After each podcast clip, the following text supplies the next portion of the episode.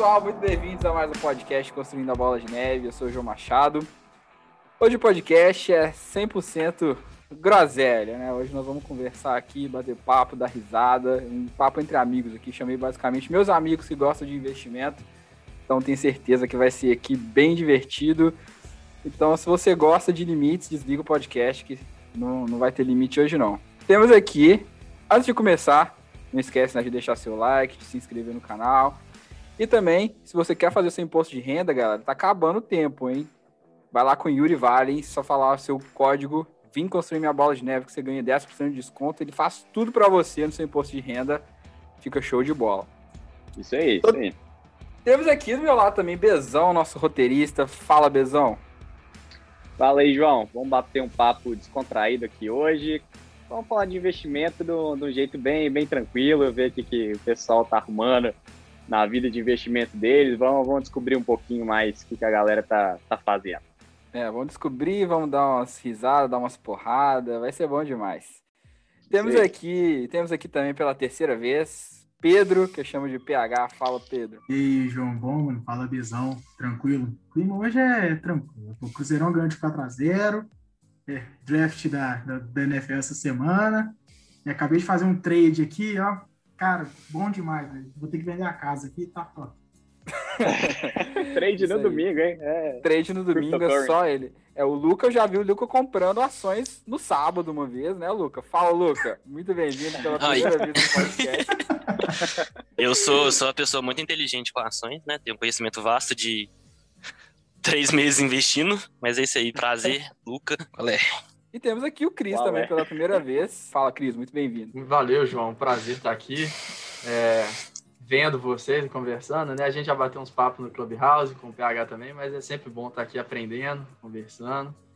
E sempre te chamo, eu chamo o João. Outro dia eu fui abrir minha conta na, na Evelyn, tava dando uns problemas. Eu, João, eu, João viu É, o cara minha, acha que eu sou suporte meu drama da Evelyn. Da Evelyn. É lógico, deu problema, eu chamei o João,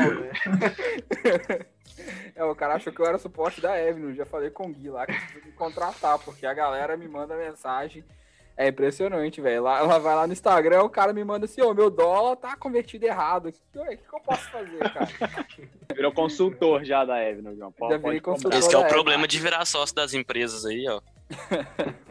Queria ser sócio da Evno, cara. Não, e falando disso, estamos falando de dúvida aqui, velho. É, eu abri a caixinha de pergunta lá pro pessoal no Instagram e eles perguntaram qual que é a maior dúvida que vocês tiveram para começar, se tiveram algum medo, como é que foi para vocês, galera? Vamos começar a conversar aqui. O Luca é o mais recente, acho que ele pode começar. É, fala aí, Luca. Pra mim foi muito doido, que tipo assim, eu tinha vontade de investir há um tempo, aí um dia eu tomei vergonha na cara, eu fui lá na casa do Pedro, aí ele me mostrou como que funciona o home broker, como que funciona as paradas, quais são né, os sites pra você pesquisar as coisas, e eu assisti muito vídeo. Então, tipo assim, no começo eu fiz, obviamente, como todo mundo, muita cagada, comprando só, tipo assim, ah, me falou que isso aqui é bom, vou comprar isso, sem, sem pesquisar a fundo. Sim, não tive nenhum prejuízo de day trader da vida, não, de comprar e perder o dinheiro, porque eu fui bem, né, tranquilo nas minhas compras, nas minhas coisas. Mas para mim, a principal dificuldade que eu tive até agora foi a questão de, de imposto de renda mesmo, que o João falou aí no começo do podcast, fazer imposto de renda. Tipo assim, eu sou dependente ainda, eu não tenho renda suficiente para poder fazer o imposto sozinho. E para mim, a maior dor de cabeça para mim foi essa, na hora que eu vi dos tem de imposto, do que tem que pagar, do que eu tenho que declarar, do que sei lá o quê. Isso eu achei bem, bem complexo. Mas tirando isso, eu achei bem. Assim, é um trabalho de pesquisa, né? De, de saber onde tem informação correta e tal. Então, assim, para mim, a principal dificuldade principal é definir a estratégia, né? Quais ativos que eu quero comprar, se eu quero ter mais dividendos, se eu quero focar em crescimento, essas coisas assim.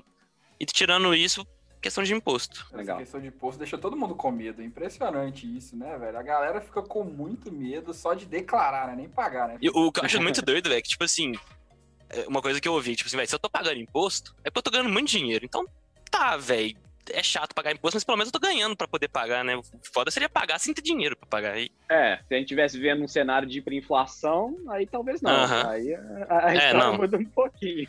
Você paga imposto mesmo tendo ganho, tendo ganho nominal, né? Ganho real é, é. negativo. É, foi isso, foi tipo assim, é. Tipo, entender o que, que por exemplo, entender o que, que é uma PN, o que, que é uma ON, o que, que é uma Unity, é, entender o que são os fundos, isso eu achei bem, bem tranquilo, sabe? De diferenciar e tal. O mais importante para mim agora é, saber o que é o, o difícil para todo mundo, né? Quer saber, tipo assim, pô, essa ação aqui é boa, saca? Tipo assim, essa empresa aqui é uma empresa que eu quero ser sócio, que eu entendo os princípios da empresa, eu entendo e ter essa mentalidade, sabe? Tipo assim, pô, eu não tô comprando isso aqui porque é um é um númerozinho que tá subindo. É tipo assim, essa empresa daqui tem esses, esses fatores e é isso que eu quero. Então acho que é principalmente isso. Ô, Luke, conta aí pro pessoal qual foi seu maior erro e qual foi seu maior acerto até hoje nessa sua vida de investimento. O meu maior erro e meu maior acerto são com a mesma coisa. Pra mim é Banco Inter. porque eu comprei Banco Inter, aí eu comprei uma unidade, aí subiu pra caramba, aí eu. Ah, vou vender, porque já subiu, vou vender. Aí eu vendi rápido. Aí subiu mais, mais, mais, mais, mais. Só que aí eu recomprei Banco Inter e Banco Inter já subiu muito. De novo, saca? E eu, e eu, e eu agora eu comprei Banco Inter com a mentalidade, tipo assim, não, velho, Banco Inter é um banco que eu sei que é bom. Sou cliente do Banco Inter, gosto muito do Banco Inter, é um banco que eu recomendo para as pessoas. Então, Banco Inter para mim foi meu maior acerto. E além disso também Mesmo o Guatemi foi um... de 25 mil. Ah, eu achei, velho. Banco Inter para mim é um banco que eu, eu confio no crescimento, fraga. Empresa para longo prazo. Banco é difícil. Banco eu sei que é difícil de, de, de, de, de dos, dos como é que chama? Dos índices lá, que os índices são mais difíceis de ler, banco e seguradora. E a outra que eu acertei bem também, eu acho, foi Guatemi. Ah, não. Nossa, meu maior erro é muito, muito fácil. É, meu maior erro foi comprar o fundo de fundos errado. O... eu comprei o fundo errado. Tipo Errou assim, o ticker. eu errei o ticker, porque. Ah, você ticker- errou o ticker, ah, tá. Errei o ticker. tipo assim, a galera falou, me, me recomendou pra olhar BCFF, fui olhar, vou olhar BCFF, que é um fundo de fundos que é muito famoso, vou, deixa eu dar uma olhada. Ah, tá, interessante, vou comprar. Eu fui lá, comprei BPFF. Aí, aí tristeza, aí caiu, aí eu fiquei naquela dúvida, aí... Ah, mas aí eu já aceitei meu erro e fui, adiante. Cara, achei, achei legal que ele comprou uma unidade do Banco Inter, né, velho? Depois ele foi lá e vendeu. Ele fez, tipo, um mega trade com uma unidade. Um mega trade boa. de, de dois reais, velho. Dois reais sem fazer nada, me respeita, velho. Quando começar a cair os dois legal. centavos de, de, de, de dividendo lá, vocês não ficaram felizes, não? Eu fiquei muito feliz com meus primeiros dois centavos de dividendo. Não, A sorte que a gente tem corretagem zero hoje, né? Se fosse há uns Ah, 10 não, anos óbvio. atrás, tava no puta prejuízo, aí só na corretagem. Mas o, o que me fez começar foi isso, velho. Foi saber que, tipo assim, a corretagem hoje é zero, que dá pra eu fazer essas pequenas coisas, sabe? Porque eu tinha muito medo. Falei assim, ah, vou, vou fazer um negócio pra, pra aprender aqui, eu vou gastar 15 reais só pra brincar. Nesse mundo de corretagem zero, tá dando pra, pra conhecer, né? Entrar um pouquinho mais fundo. Ô, ô, Cris, e você, velho? Você tá começando a entrar no exterior agora também, né, velho? Pois Como é que é. tá sendo isso aí, velho? O meu maior medo do exterior era o nosso famoso leão aí, né? Eu queria, eu tinha um medo mesmo de como que ia ser a, a declaração da- das minhas ações é, no exterior. Então eu tava tentando pesquisar muito, eu, eu gosto muito de entender as coisas, né? Então eu queria entender tudo antes de, de, de entrar aí. Eu molhei o pé na água e tô, tô começando a, a, a rebalancear, sabe? Chegou um, chegou um ponto na minha carteira que foi no, no Circuit Breaker do ano passado que eu botei tipo 95% em ação, velho. E, e aí eu falei, velho, não dá, né? E aí eu fui tentando rebalancear com, com o tempo. E aí agora eu já consegui um- uma porcentagem boa de FII tô querendo colocar uma porcentagem boa também em dólar, né? Pela vontade de vazar desse país aqui nosso, é, de, de proteger meu dinheiro também, né? Então, a- a- o meu maior medo era essa questão do, do imposto mesmo. Mas o, negócio de investir no exterior, né, para mim é muito acessibilidade ao que eu consumo, né?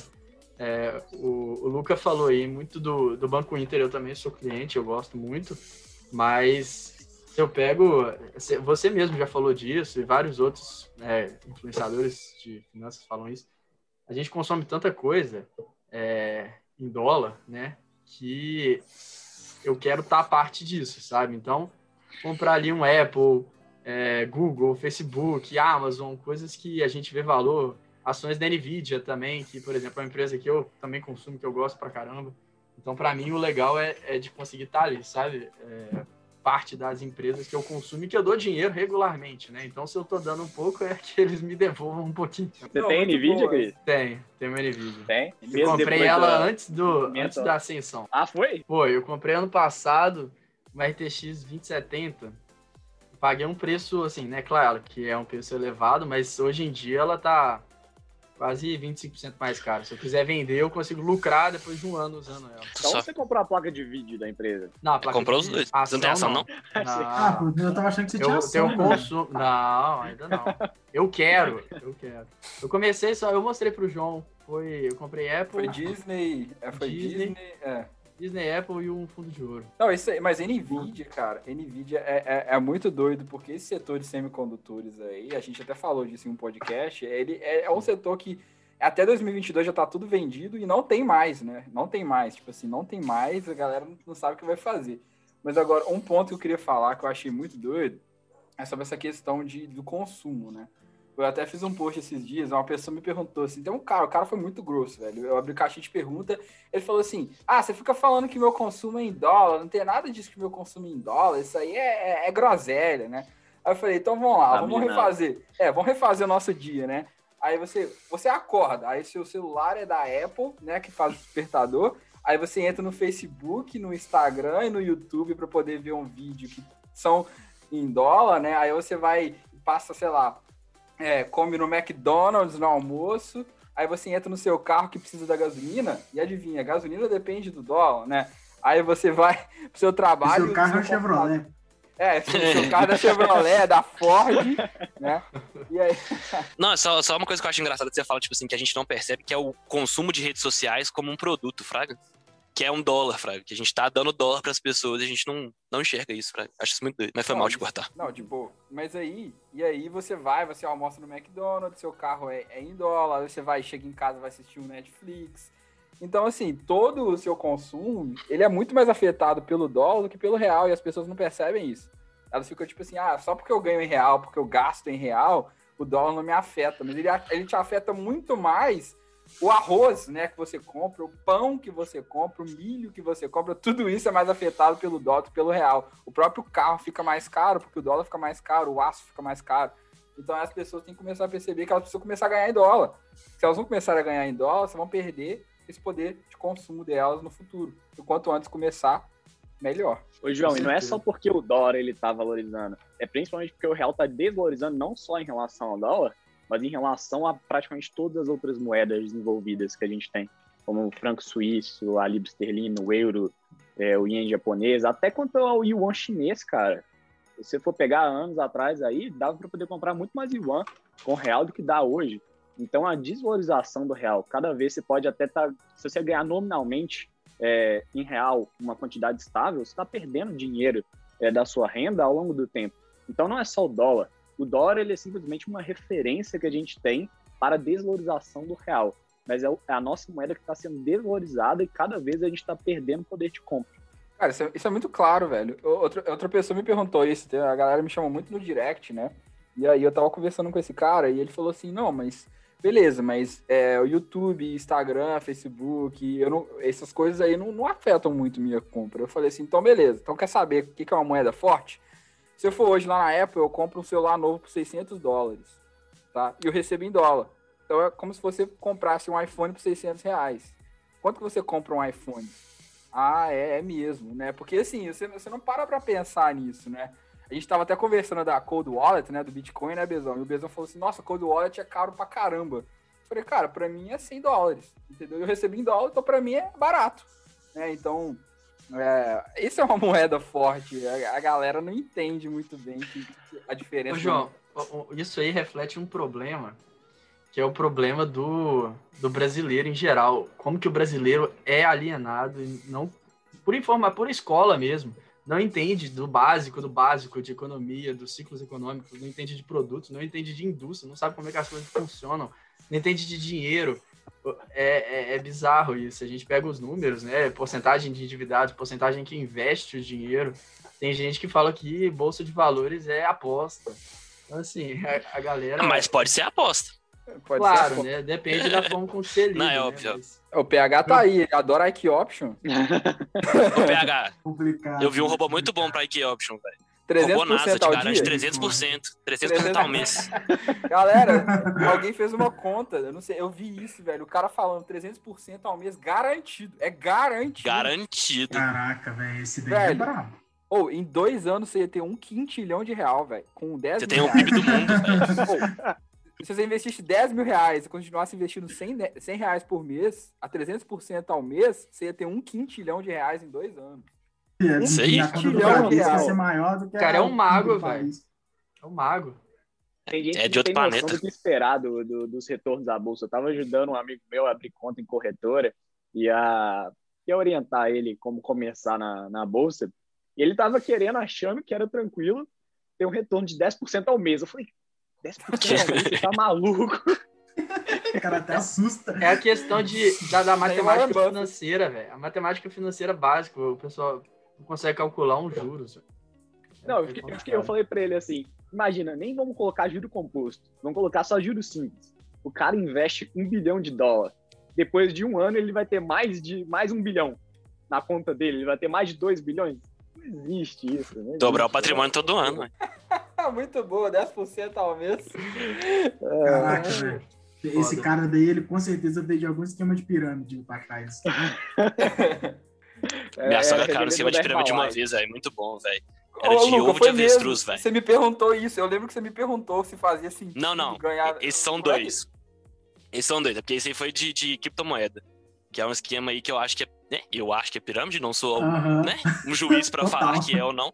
Mas garantia, rendimento era desse nível, era tipo 15% garantido em 30 dias. Era uns negócios desses. Aí eu falei assim, ou, criptomoeda é um trem muito novo. Não vou falar que eu conheço criptomoeda, mas eu acho que essa valorização aí tá um pouco errada, ainda mais que garantida. Garantido, não existe nada garantido, galera. Garantido só a morte. Ô, João, ele é aquele, é o, é o cara que fez a música do rei do Bitcoin. É o cara do rei do? Bitcoin.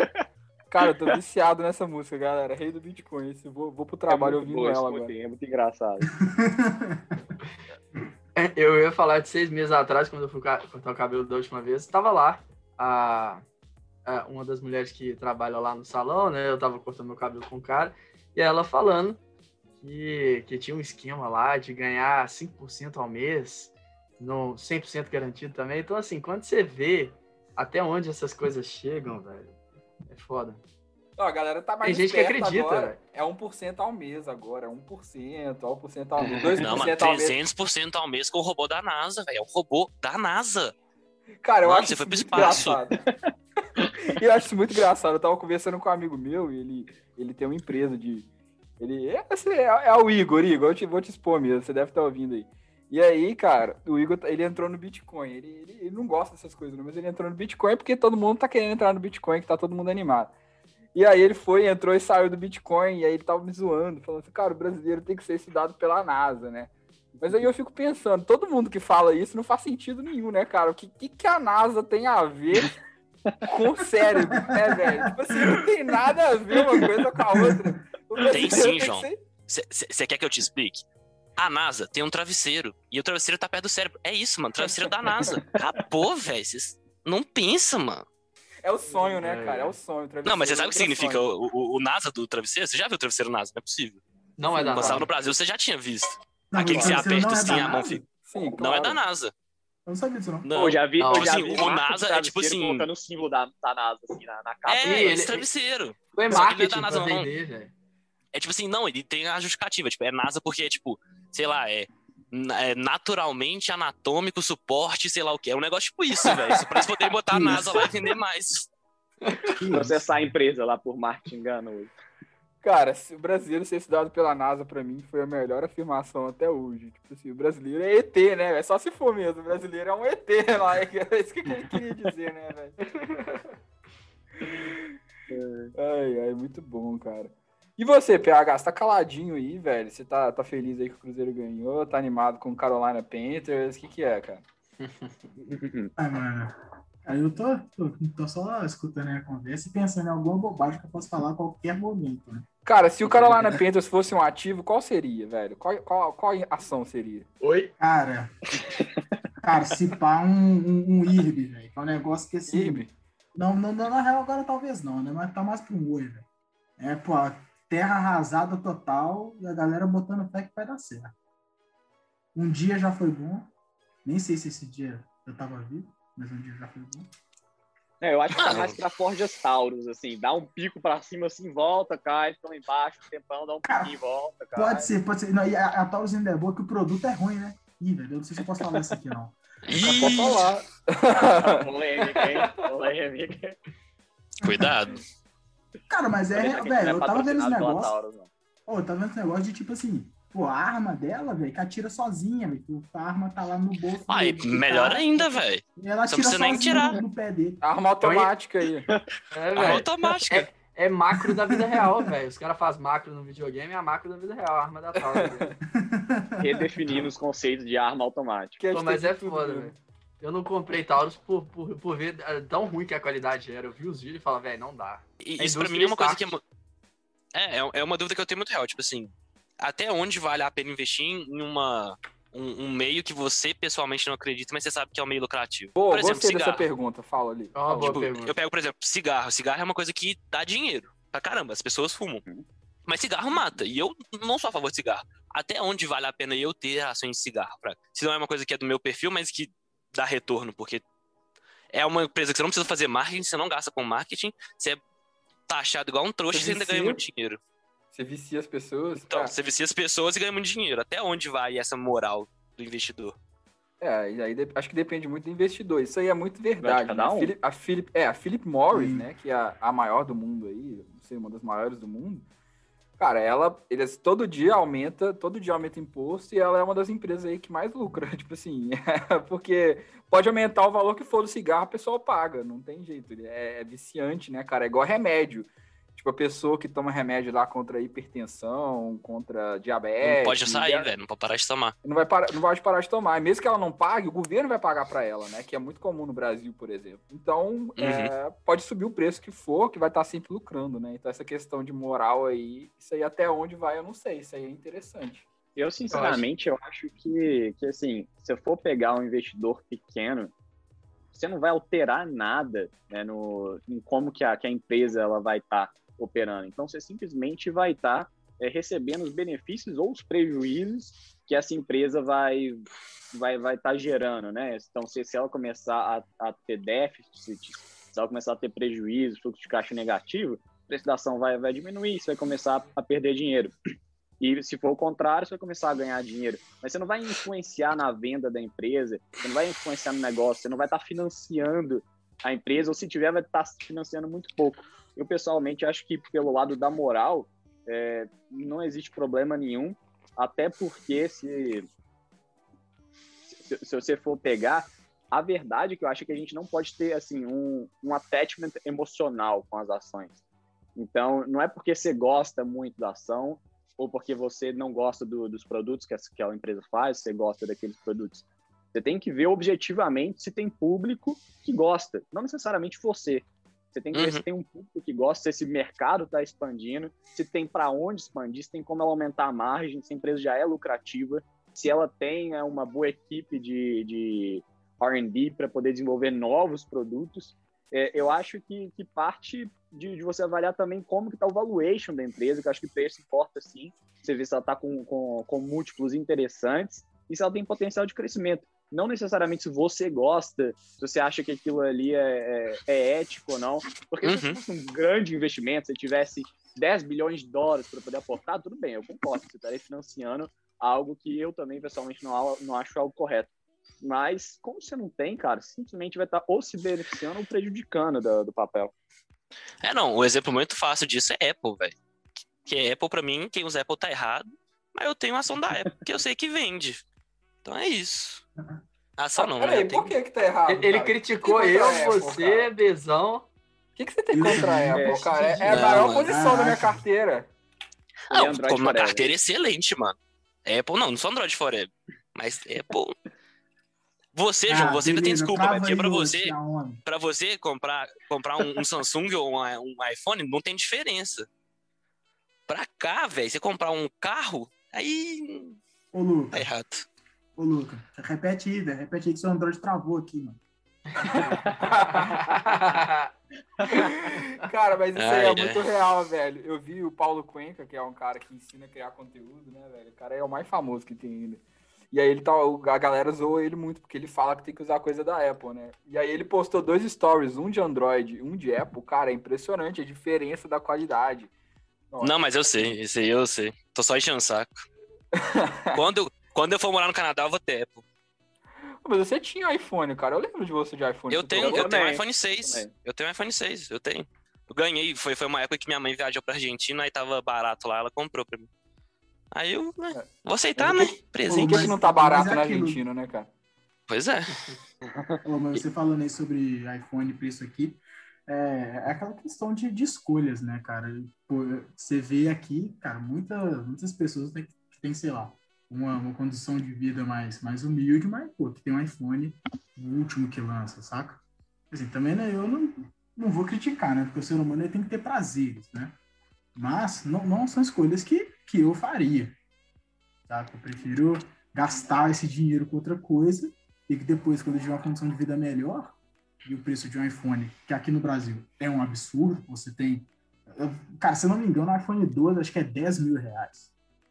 É, Cara, uma tem moto, gente- velho. É mesmo. Tem gente que, tipo, 12 que sonha Max, é- em um dia na vida conseguir um salário de 10 mil reais. E mesmo se você tiver um salário de 10 mil reais, você gastar um mês inteiro de trabalho aí no celular, cara, se paga, não, não vale muito a pena. Isso se for líquido, né? Porque ainda tem que pagar INSS, tem que pagar imposto de renda. E aí você vai ver que, já cortou um bocado. E eu, acho que depende do momento que você tá Exatamente, vivendo, do momento que você tá da sua vida. Não tem nada Sim, de é errado aquilo você ter um iPhone, se você prefere um iPhone. Mas é talvez só seja interessante se você tiver em um momento da vida que você tem dinheiro assim, em abundância, e isso aí vai ser apenas um pequeno percentual da renda que você tem mensal. Ótimo. Compra um iPhone. Não, eu não tenho nada contra quem tem iPhone, não. Tem até amigos que tem, né, Pedro? Mas. Eu tenho até amigos, é ótimo, né, cara? Eu tenho até amigos, isso aí não muda nada na nossa amizade. Cara, Muda nada a minha o- amizade. O Pedro falou um negócio que eu achei muito legal, né? De, de gastar um mês de trabalho. E eu acho que isso é uma coisa que o brasileiro não faz, velho. É pensar, por exemplo, se você, se você ganha, sei lá, 20. O brasileiro não calcula. o- Você sabe quanto você ganha por hora, Bezão? Eu sei, assim, não é o número exato, mas eu sei, varia. É Porque depende do, do, do Tô jeito que eu trabalho. Mas. não, mas. É... Tá, vamos supor que seja 20 reais por hora, tá? Eu não sei. Mas, Diminuiu é, o Bezão, não, mano. O Bezão ganha uns 300 reais por hora, só. Respeita aí. É. Então, vamos lá, 200 então, pra ficar fácil a conta. Vamos lá, 200 reais por hora, tá? Cara, se você vai, não, mas 200 reais. É porra. muita coisa, Caraca, cara. Vai Vamos lá, lá, vou colocar 20. Mas- Vou ficar 20, tá? Porque é a média do brasileiro. A média do brasileiro aqui, tá? Então, se eu colocar 20 reais, se você vai no sushi e gasta 100, né? Cara, você gastou 5 horas de trabalho, né? Então, você trabalhou 5 horas pra pagar um sushi, velho. Então, tipo assim, é muito melhor você... Aí, e o iPhone? Imagina o iPhone. Se for, sei lá, 10 mil, quantas horas vai dar, né? Então, tipo assim, você trabalhou, sei lá, 200 horas, 2 mil horas para pagar um celular, né? Então eu acho que vale muito mais a pena você começar a investir para poder ganhar mais por hora, para depois comprar o celular, para ele representar uma porcentagem menor. Porque, porra, trabalhar duas mil horas para comprar um iPhone, eu prefiro trabalhar duas mil horas para viajar, não sei, fazer alguma coisa assim. Ô, eu mas é- é isso- João. Eu sempre faço esse cálculo de qual que é o percentual da minha renda. É, nem sempre com as horas, mas qual que é o percentual da, renda, da minha renda que, tá, que aquilo ali está influindo. Eu estava até comentando com, com um amigo meu que, ultimamente, eu tô limitando meus gastos discricionários a no máximo 2% da renda. É, o Os Bezão. discricionários não podem passar disso. A renda é bem alta, né? Para 2%. Não, mas- mas o que que- é gasto O que, que mensal, são velho. gastos? Gastos o que que, que você falou? Gastos Discricionário. discricionários são os gastos não obrigatórios. Discricionados. Discricionados. Discricionários. Discricionários. Discricionários. É, Realmente, Bezão tem umas palavras muito bonitas, porque A 2%. Ou seja, ou o Bezão ganha muito dinheiro, Ou ele não ou o gasta Bezão nada. mora na caverna. é, tá, tá mais na segunda opção. Não gasta Não, mas o Bezão, cara, eu tentei convencer ele a pagar 20 reais numa inscrição pra jogar Splatoon comigo, ele não quis. Nossa, Caraca, Bezão. O Bezão Vai, é muito pão duro, cara. Ô, ma- ô, é uma hora de ué, trabalho pra jogar com você, eu te dou esses 20 reais, mano. Te Cara, dou vai, esses né? 20 reais. Ô, mas isso é muito importante que o Bezão falou mesmo. Eu, eu tenho uma planilha que eu mesmo montei e coloca lá, ah, você quer fazer tal gasto, quantos, quanto que é, quanto que vai imputar na sua, na sua renda mensal, na sua renda anual, quanto que vai sobrar para você para investir ou para poupar, porque é o que a gente falou, né? As pessoas não têm, não têm o costume de ter o controle financeiro. A maioria das pessoas vai gastando, vem vindo boleto, vai pagando e nem sabe para onde está indo, não sabe, não tem, não tem conhecimento nenhum. Então, Mas o, o- o cálculo das horas a gente ainda faz errado, velho. Porque a gente pega, por exemplo, eu ganho, sei lá, 10 reais a, a hora. Só que não tem 10 reais por hora, né? Tipo assim, eu tenho que pagar, sei lá, gasolina pra ir pro trabalho.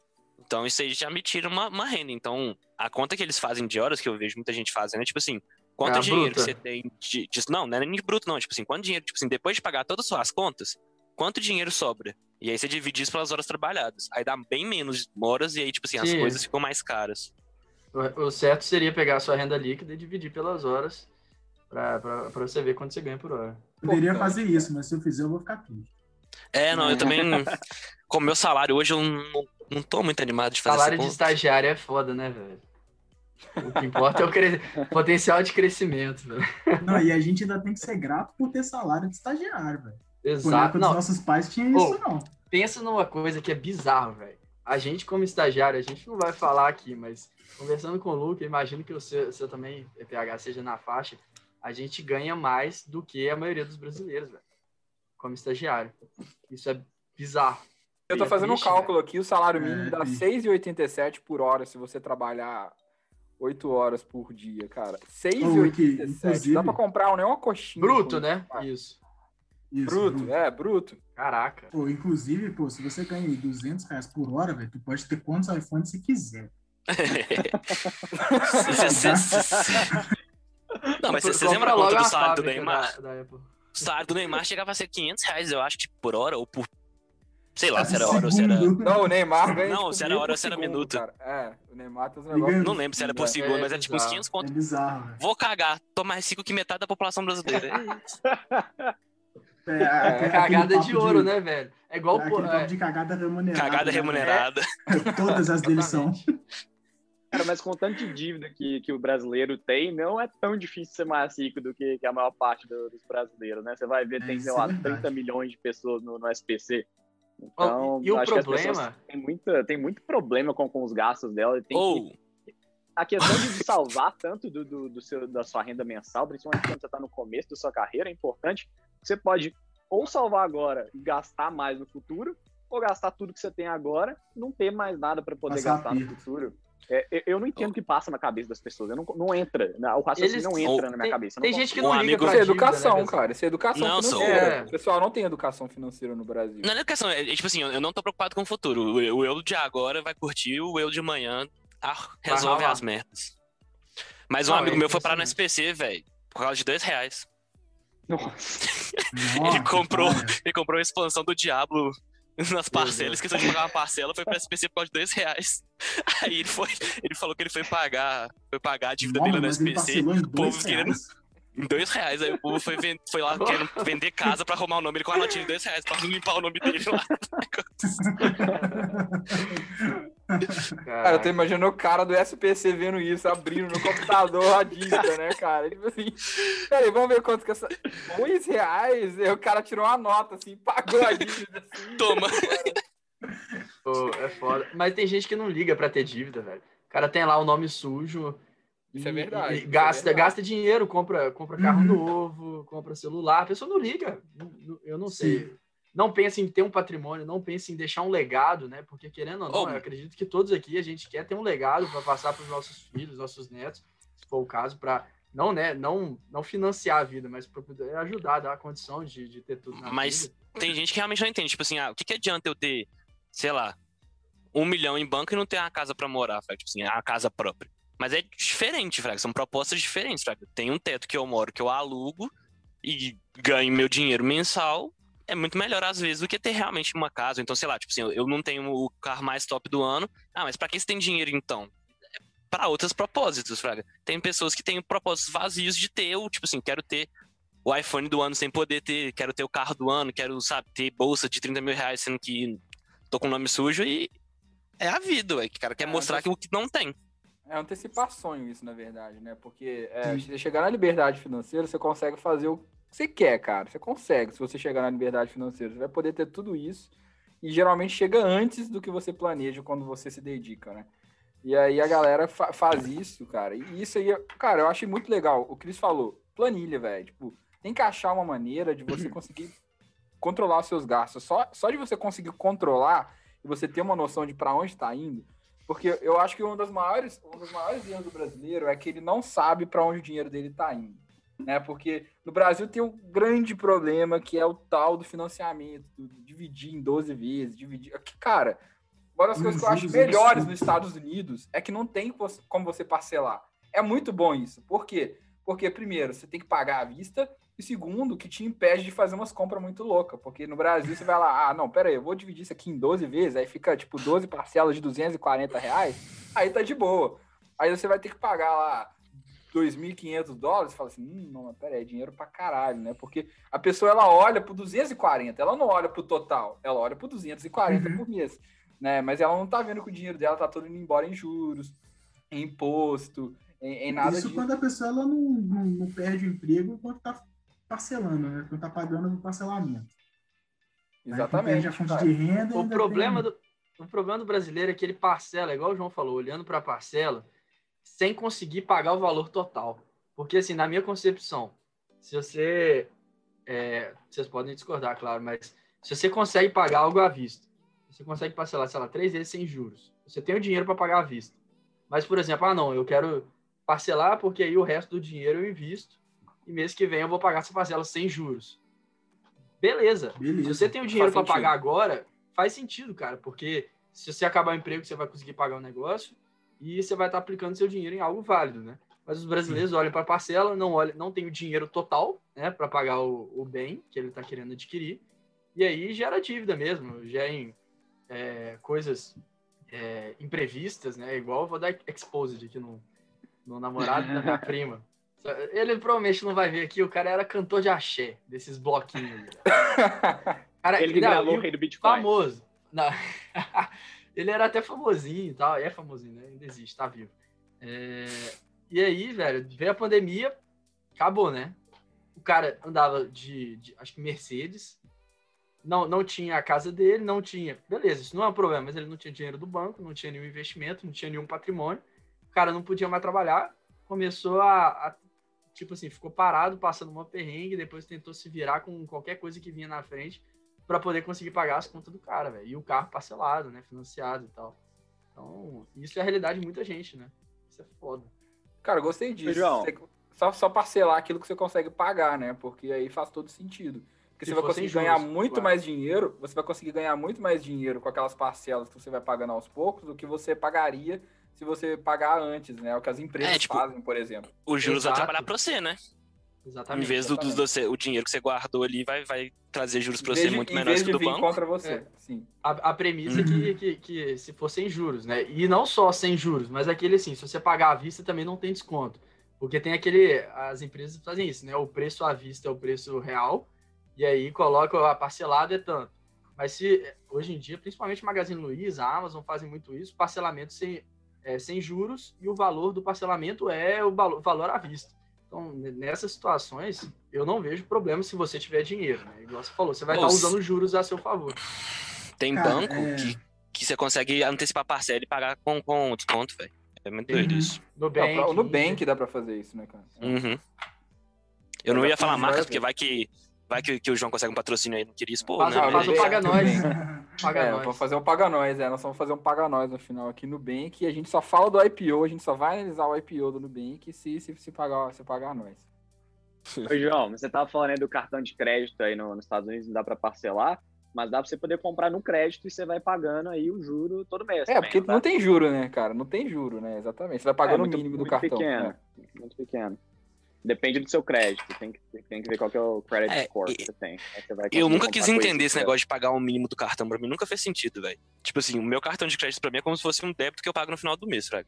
Tipo assim, pô, eu tenho que ter esse dinheiro na conta, eu não vou pagar o mínimo e passar Sim. pro próximo mês, não, fraga. Eu trabalho com ele, tipo assim, eu uso o crédito porque no crédito tem lá um cashbackzinho mínimo, que pelo menos é, né? É um dinheiro que volta. Mas é tipo assim, ou eu não vou gastar crédito, velho. Tipo assim, é, pra mim é débito, só que no final do mês eu pago tudo. Meu dinheiro tá ali, quando acabar o mês eu pago. E aí é Cartão de isso. crédito é outro problema, cara. É um outro problema. Porque esse mínimo aí, a pessoa não entende que você vai ter que pagar juros pra poder pagar esse mínimo, né? Pois é. E, e aí vira uma bola de neve ruim, né? Porque você não vai conseguindo pagar e tem que pagar o mínimo de novo, e depois tem que pagar o mínimo de novo, aí tem a outra parcela do próximo mês, e aí você não consegue pagar mais. Isso é muito doido, velho. E tem que ter muito cuidado. Por exemplo, eu concentro todas as minhas compras no cartão de crédito. Eu pago tudo no cartão de crédito. Por quê? Porque eu ganho milha, eu ganho cashback. Esse mês eu ganhei, falar, 400, eu ganhei 440 dólares de cashback esse mês. porque tava Ah, tendo umas isso, promoções. Você percebe o tanto que o cara comprou- gasta, né, mano? Comprou um carro. Puta que pariu. Não, eu tava, tava tendo umas promoções que você ganhava mais se você comprasse em restaurante X e tal, e aí você ganhava mais cashback. Então aí acabou que eu ganhei muito, né, velho? Então assim, eu concentro, mas se acontecer alguma coisa eu consigo pagar, porque eu tenho dinheiro separado exatamente para isso. Então tem que tomar muito cuidado se você consegue. Se você não consegue, nem brinca com isso, cara. Controle, né, cara? Um negócio que você falou isso sobre cashback, milha, etc. Um dos motivos que eu, né, eu usar o meu cartão de crédito, eu até comentei com o Bezão na época, é que o, o do meu banco tem uma parada de pontos, tipo, um real é um ponto, e esses pontos nunca expiram. Então, assim, lá na frente, eu posso trocar esse ponto por milha, né? Aí, quatro, quatro pontos, uma milha. E eu, que estava conversando com o Bezão, falei, cara, vou, vou fazer isso, velho. Porque, assim, aí, sei lá, na melhor das hipóteses, daqui a cinco anos, quando eu começar a pensar em, em- em casar, cara, eu compro as passagens aí da minha viagem de, de, de lua de mel com esse trem. Caralho, Eu o cara já não tá pensando na lua de mel com cartão de crédito. Esse, esse é visionário. Não, cara. mas Cara, tem que ser mesmo, é cara, isso aí. Caiu um negócio que assim, velho, eu não gasto esses pontos por nada. Eu tô fazendo tem um ano. Aí eu botei os meus pais pra usarem meu cartão também. Pô, em um ano já, já tô aí com tipo 12 mil pontos, velho. Ah, o cara, louco.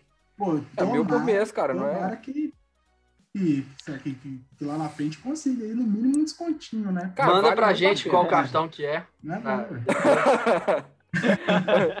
isso aí é só Cara, Itaú, é o é, mesmo Itaú, que Itaú eu- Personalité Black, isso aí, É cara. o mesmo É. aquele É. roxo lá. Aquele Aquele roxo normal. É um roxo normal, né, cara? Não, isso aí, isso aí é muito bom. Eu faço muito isso, mas eu tenho, eu dou conta, cara. Eu paguei muita coisa com meus cashback, cara. Comprei, comprei mesa com cashback, comprei cadeira com cashback. Tipo assim, saiu tudo de graça, velho. Tá, tô comprando minha- É os um móveis da minha casa tudo eterno, com né? cashback, né? Mas tipo assim, eu já ia fazer, já ia ter aquele gasto, né, cara? Eu já ia ter aquele gasto, já ia comer, já ia pôr gasolina, já ia Uhum. Então, assim, Uhum. vale a pena, mas tem que tomar cuidado, porque senão a pessoa fala, ah, eu tenho cartão de crédito, aí compra tudo no cartão de crédito, aí eu vou sair, porque o Sim. cartão de crédito você não sente a facada na hora, você sente depois. Na hora não dói, né? Na hora é maravilhoso. O problema É tipo é, é Uber, no né? Vários Ubers de 5 reais, no final tem que pagar 500 conto.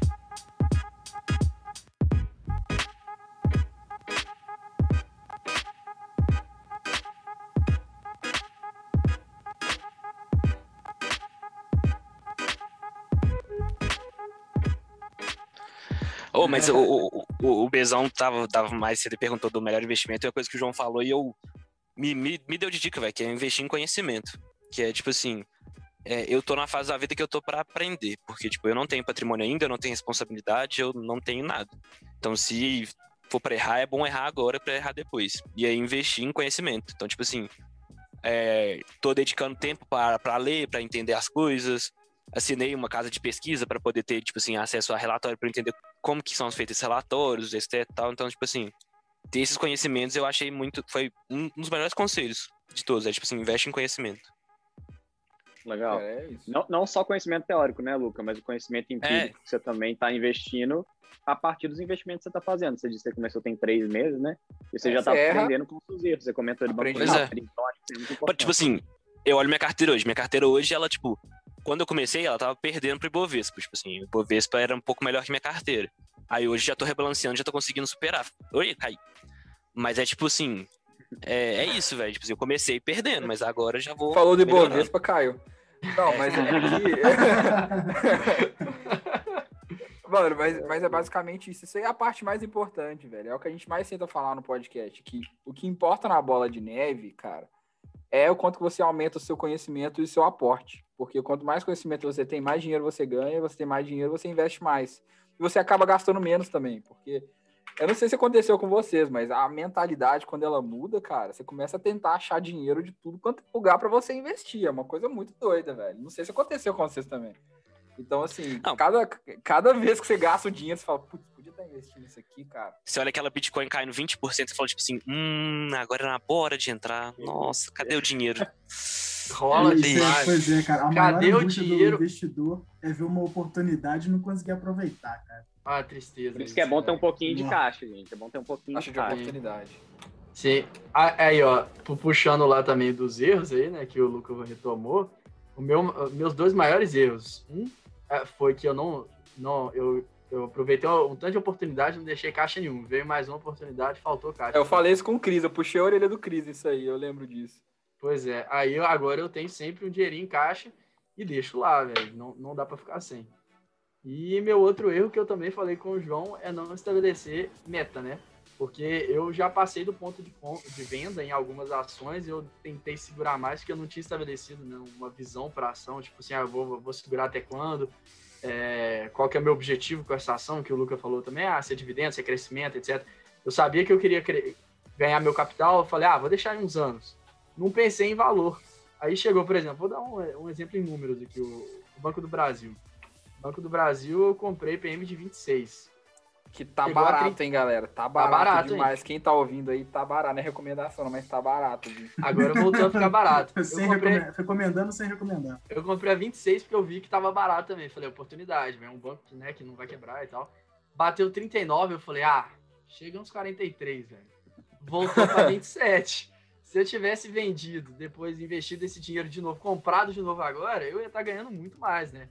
Assim, vai subir de novo. Mas eu perdi uma. Eu, eu, cheguei na onda, na crista, fiquei lá em cima, ela caiu, ao invés de eu, de eu aproveitar, né? Então, outro erro também é a gente não colocar meta de valores. Isso é muito importante. O tipo Charles assim, fala é... muito isso, cara. Ele fala: lucro nunca dá prejuízo, cara. Lucro nunca dá prejuízo. Então, tipo assim, quando chega lá, você não sabe o que vai fazer, vende que é melhor. Na dúvida, vende. Na, na, dúvida, põe lucro no bolso. Lucro nunca dá prejuízo. Ô, Cris, mas eu, eu acho que esse exemplo que você deu não é um exemplo muito bom porque é uma empresa que está sob a influência tremenda do governo. Essa Sim, grande queda que deu aí foi muito por conta justamente da influência que o governo tem. Eu acho que as pessoas têm que tomar muito cuidado. Nosso gênio do, do, presidente. Né? tem. eu me abstenho aqui de comentários políticos. Eu acho que tem que ter muito, muito cuidado quando a gente está falando de, de, influência do governo, não só o governo brasileiro, o governo americano, muito cuidado no que o governo está metido, porque uma decisão que, ele, que, que o pessoal, algum burocrata tomar pode influenciar drasticamente no caminho que, que a ação está tomando. E eu acho sim que isso aí que você falou de, de ter uma meta é muito importante se você souber fazer um valuation. Não adianta você querer só tipo, estabelecer uma meta, ah, porque eu quero. Eu quero que, que chegue nesse ponto aqui, depois eu vou vencer.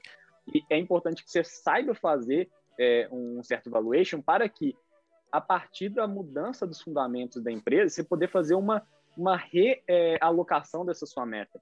Porque se a empresa melhorar, você pode subir essa meta, você pode aumentar ela para que você continue ganhando e esteja seguro.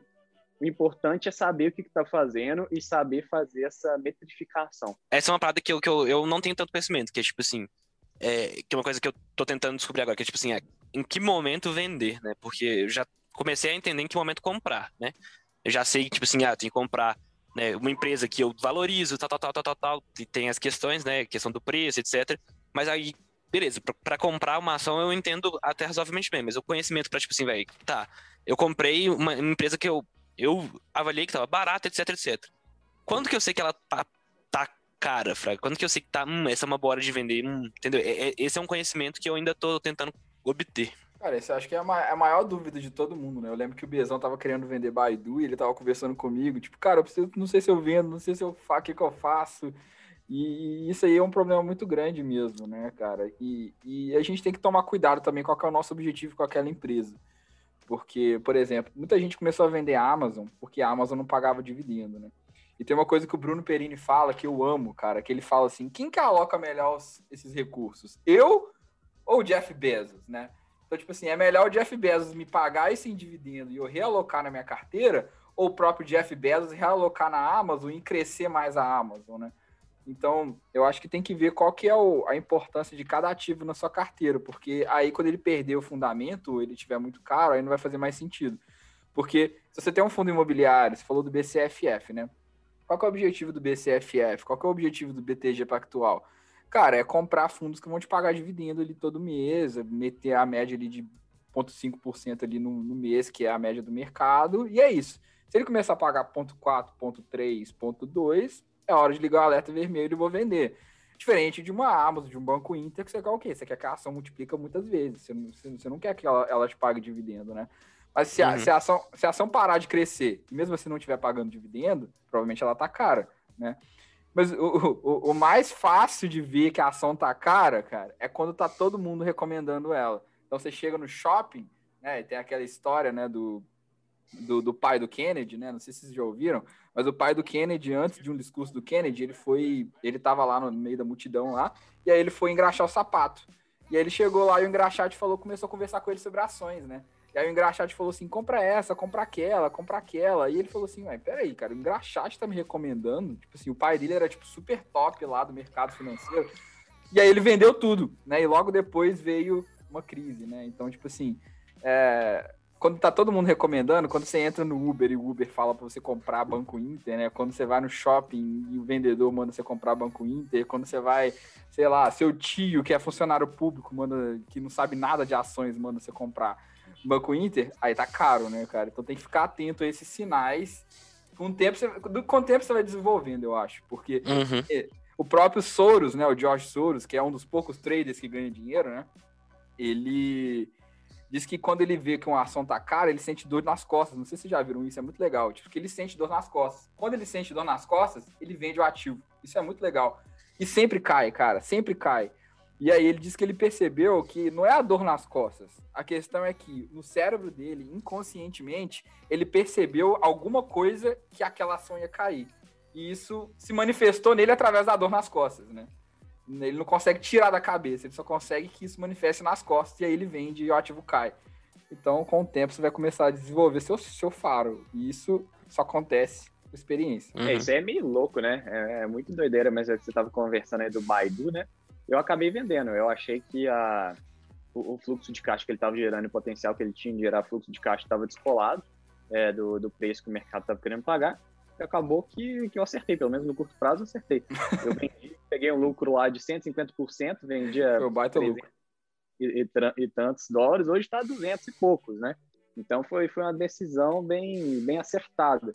Agora, tem, tem que fazer análise para cada empresa, não, não adianta querer ter uma, uma forma mágica, mas eu, eu acredito que é, você, você vai entrar na empresa quando você vai fazer uma avaliação do, do preço dela, ela está sendo negociada a um preço é, abaixo do que você encontrou com uma boa margem de segurança, e vai vender depois que ela passou bastante daquele preço que você tinha identificado que ela vale, de maneira simples assim. Eu achei excelente aí, esse ponto do Bezão, né? Sim, mas aí uma coisa importante aqui, inclusive deixa eu falar agora que o João, ele não me perguntou, mas eu vou falar. Uma dificuldade muito grande que eu tive quando eu comecei a investir era. Investir. É, também. Era que, tipo, cara, pra mim, eu achava muito difícil conseguir analisar os, os indicadores, tendo a consciência de que eles têm significâncias diferentes conforme o mercado em que a empresa ela está. Então, pô, se você é uma, uma, uma empresa cíclica, né, cara? Alguns indicadores nela vão, vão, vão pesar diferente do que uma, uma empresa completamente diferente, como um banco, por exemplo, saca? Os indicadores para eu comprar Costco é completamente diferente dos indicadores que eu vou olhar para comprar Bank of America. Isso é uma coisa que, que, que, as pessoas elas têm que ter em mente, sabe? Pô, o cara olha lá, qualquer empresa, sabe? Pega uma, uma seguradora e vê, pá, o PL tá baixinho, só que, cara, seguradora geralmente PL é baixinho. E acha, e acha que a, empresa está barata, sendo que tem outros indicadores que vão falar mais alto. Excelente, eu acho até é, é muito importante a gente justamente né, olhar o benchmark por setor. É, que muita gente às vezes não faz, ah, eu quero essa empresa, mas não pensa no setor, não pensa em olhar as concorrentes para poder ver se os indicadores estão, estão condizentes, se é algo muito absurdo, é, ou para ver se é realmente uma boa oportunidade. Às vezes no mesmo setor tem uma empresa que está com números melhores. É, e sobre isso mesmo, outro dia eu estava conversando com o João. O Status Invest é muito bom que ele separa por setores. Então, se você quiser pegar todas as empresas do setor, você consegue ver lá e você vê os indicadores por cada empresa, por setor, e você consegue fazer ali o benchmark e ter, ter a noção do geral, né? Igual você falou. Sim, tem que tomar cuidado, velho. Tem que é, tomar muito cuidado para não ficar só avaliando indicador também. Isso eu acho um grande problema.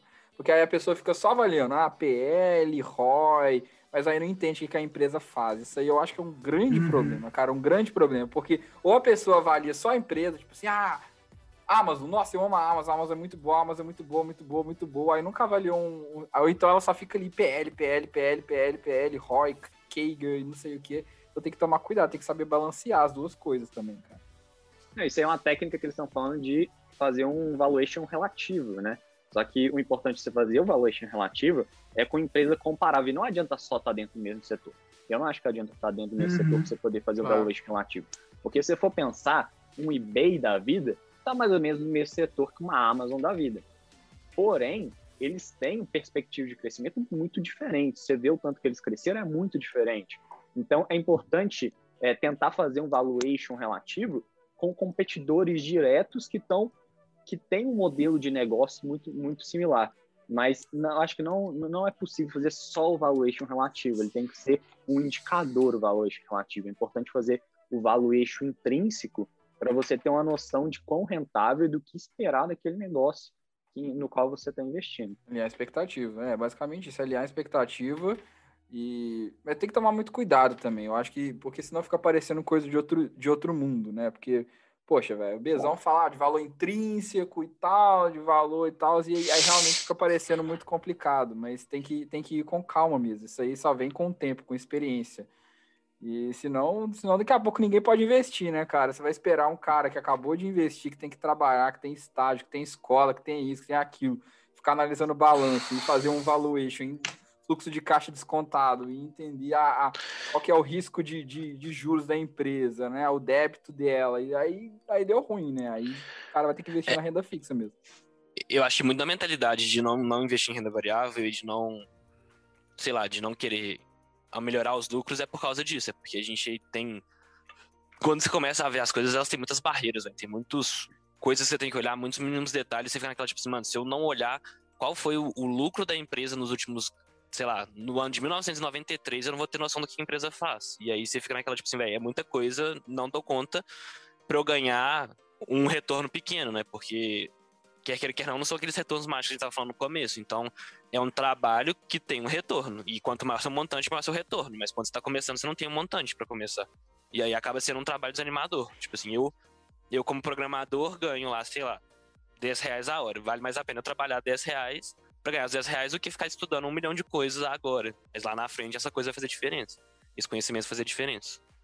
Eu acho que para o investidor pequeno que não tem tempo, eu acho que o mais importante é, é o hábito, né? É o, é o costume de você dedicar uma parte da sua renda para para colocar ali, para fazer o dinheiro trabalhar para você, igual todo mundo fala, né?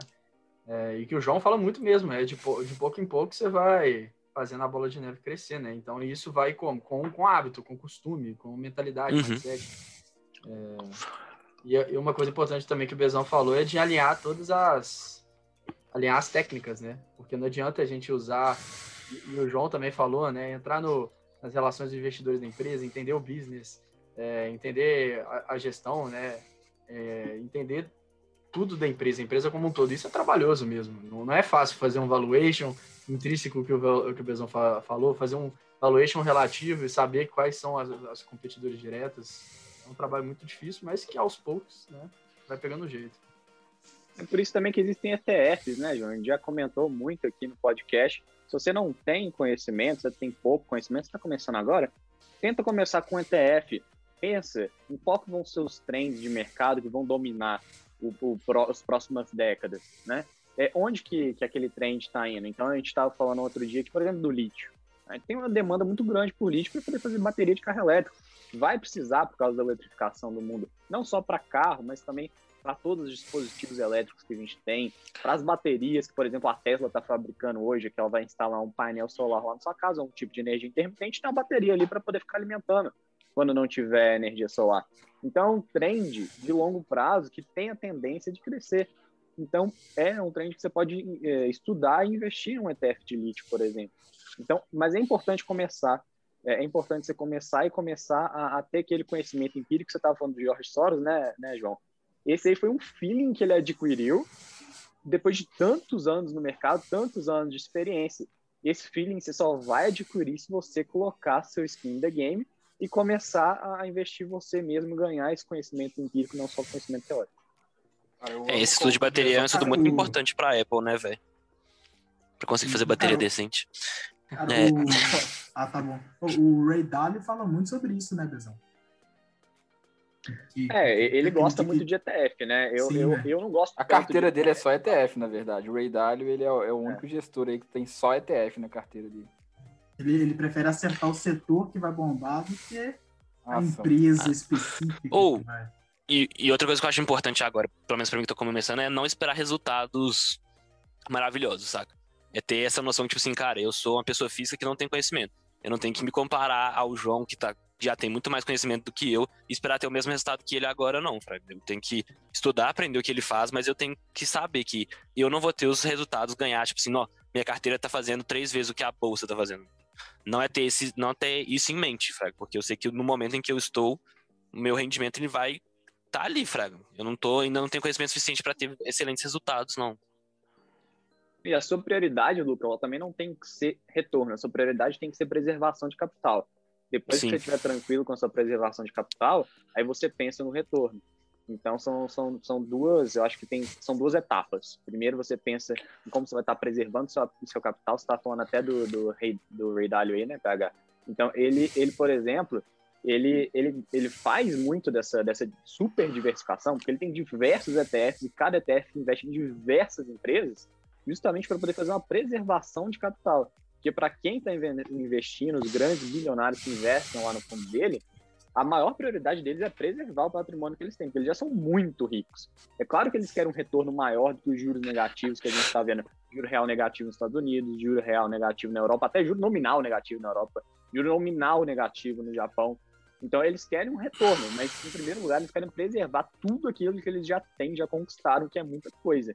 Então por isso que ele também faz essa. É o Darth Vader aí do Luca, né? Eu ia falar que o foi mal. tá de volta aqui. Foi mal.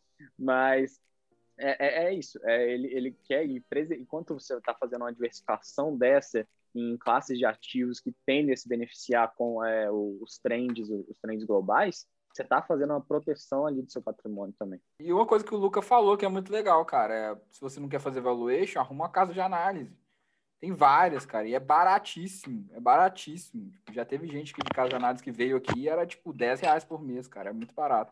Eu, eu tô pagando 10 reais por mês na, na que eu tô pegando, e eu tô pegando lendo os relatórios todo dia para poder começar a criar esse feeling, sabe? Entender o que, que esses, essas casas olham nas empresas e, e por que, que elas indicam um, outro fator ou um outro ativo e o que, que elas olham em cada um deles. Então, para mim, tá sendo um excelente estudo. Arruma um, um, arruma um profissional, mas tem que olhar, não sei se é isso que você ia falar, Bezão, mas aí tem que olhar o conflito de interesse também, porque a casa de análise ela vai ela vai estar sempre mudando né, as empresas, porque como é que ela ganha? Ela ganha com você querendo comprar cada vez mais ativos, então ela vai estar sempre mudando, sempre mudando, mudando. Então tem que tomar muito cuidado e ver o que, que você acredita também. É, Eu gosto dessa de, de ter uma casa de análise parecido com o Morningstar, por exemplo.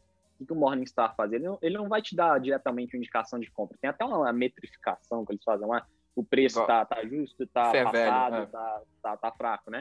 Mas eles fazem uma análise completa da empresa para você poder tentar entender o que, que a empresa. Primeiro, o que, que ela faz, o que, que ela está passando no momento, e tem um histórico também de análise para você poder ver o que, que a empresa já passou. Isso é muito importante, essa informação que você está adquirindo. Eu acho que vale a pena, sim, você pagar por essa informação. Eu, por exemplo, eu, eu, eu, pago pela, pela assinatura da Barron's, que é, é, um jornal, é uma revista que traz notícias do mercado.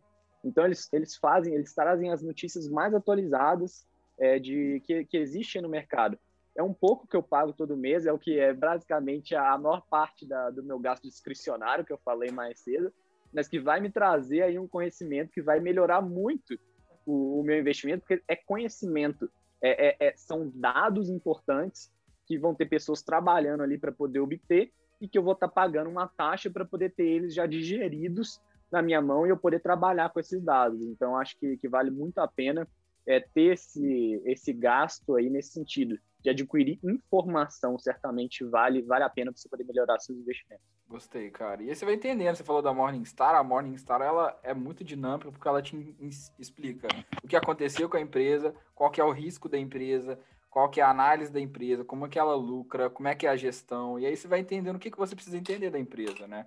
E o melhor, o mercado, né? Não dá para pode ser uma empresa maravilhosa, se não tiver mercado para ela, ela nunca vai ganhar lucro. Então, isso aí é um ponto importante. Entender como é que precisa. E no início você não sabe, vai vendo ali o que, que o profissional faz, começa a pegar um pouquinho de mindset e aí vai, e aí vai indo, né, cara?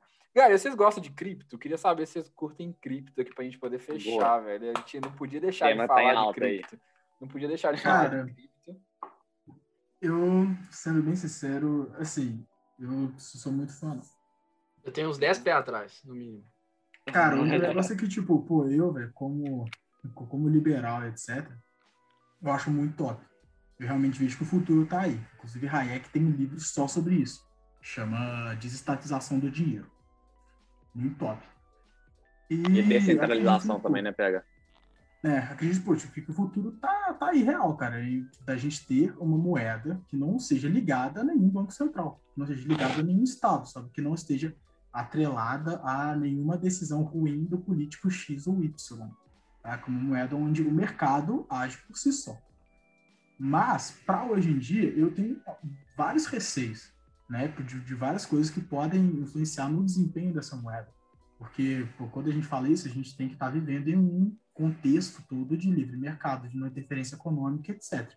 Pô, você vê aí só o que o, o Biden fez, fez ao longo dessa, fez recentemente, cara, pô, Bitcoin espincou e tá caindo e tá apanhando, o boi tá sangrando.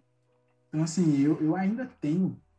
Não foi só pelo Biden, atrás, né, PH? Não, não foi, não, na verdade não foi o Biden. confluência de fatores. É? Vocês estão des- vocês estão despencando aí o AdSense falando esse nome aí. Eu só Então, vocês do presidente dos Estados Unidos, tá? É. Não, não foi ele que não foi ele que derrubou, né? Na verdade teve uma, uma um- teve uma mina de carvão, né, que foi inundada lá na China. E a China ela é a maior mineradora do mundo, aí, né? Um terço dos bitcoins são minerados na China, porque Bitcoin você precisa de energia para minerar, né? Basicamente. Então você tem energia, Uhum. você minera Bitcoin. E aí onde que é mais barata a energia? Na China, né? Então, exatamente como teve esse, uma, uma mina de carvão, né? E como é que isso atrapalhou? Porque aí todo mundo teve que desligar a energia na, na região inteira para poder salvar os caras lá. E aí parou de minerar Bitcoin, se jogou o preço lá embaixo, né, cara? Mas é difícil você ir contra, Mas, né? Cara, eu tava achando que era por causa que a, a queda, eu, eu não, não tava sabendo disso. Tava achando que a queda era por causa do, de, de um pacote de regulamentação, né, que o Biden tá parece né, que o Biden tá querendo fazer. Presidente. né, Bitcoin. Mas é uma confluência de fatores, gente. Não existe só um único fator que vai É. influenciar. O mercado Sim, ele é uma sim. confluência de cada pequena influência que cada investidor tem. E o resultado final vai ser a soma de cada ação de cada um desses investidores que estão espalhados aí ao longo do mundo. Então não tem como culpar só um fator. Tiveram diversos fatores. Teve essa questão da China, teve o banimento do Bitcoin lá na Turquia, teve esses, esses, essas taxas aí que, que o Biden está querendo, ele estava querendo aumentar em 100% a taxa de ganho de capital lá nos Estados Unidos, passar para perto de 40%. Então, pode ter gente que, que quis realizar ganho, estava com alta muito grande, foi lá, vou vender para poder realizar ganho. Tem diversos, é uma confluência de fatores. Não é só uma coisa. Além do Bitcoin estar nos topos históricos, estava nos topos históricos, né? Falar, Então, a né? talvez possa ter sido simplesmente uma correção natural. Então, Aham. é, eu acho que tem que analisar o, o cenário macro como um todo. Anote aí no seu dicionário, confluência, mais uma palavra bonita do Bezão hoje. Confluência de fatores, é. Mas, mas, cara, é, eu acho que assim, a questão de cripto, eu acho que depende muito do que, que a pessoa acredita, né? A gente trouxe o Charles aqui, pô. Charles é o, é o mestre das cripto, né, cara? Ele, ele tava contando para nós que ele começou uma carteira de cripto com 17 mil reais, hoje a carteira já vale 340 mil, né? E, e assim, mas o Charles é o mestre das cripto, né, cara? Ele entende como é que a cripto funciona, tem ganhos muito grandes, né? Mas, é, e aí fica muito arriscado, né, cara? Eu acho que depende muito do que a pessoa acredita, assim. Eu gosto muito, né? Eu tenho até uma miniatura do Bitcoin aqui, ó, que eu gosto bastante. Vocês não acreditam, eu sei que o Bezão não gosta de cripto porque ele não consegue calcular o fluxo de caixa, que é uma coisa que o Bezão adora, né? Tem aquela galera que Não é faz... que eu não gosto, né? que Eu, não amo gosto, Apple, tô eu mais amo MXRF, o. Bezão coloca eu amo fluxo de caixa, né, Bezão? Mas agora, agora a gente tem uma alternativa também para poder juntar os dois fatores, né, João? Que é a Coinbase. A Coinbase está linkada ao preço das criptomoedas e tem fluxo de caixa que é muito bom, inclusive. Tem um baita de um fluxo de caixa aí, né? Então, é, acho que a gente pode até falar um pouquinho disso depois, mas eu queria ouvir a opinião do pessoal também, do Cris, do É, Lucas, eles fala aí, têm. Cris, fala aí. O que criptomoeda. vocês acham de cripto? Eu, quero, eu, eu planejo entrar porque eu acho que é burrice não, não olhar para esse lado, sabe? É, igual o PH falou, é algo que pode ser muito do futuro, é algo que tem uma ideia incrível, mas tem muitos pormenores ainda, né?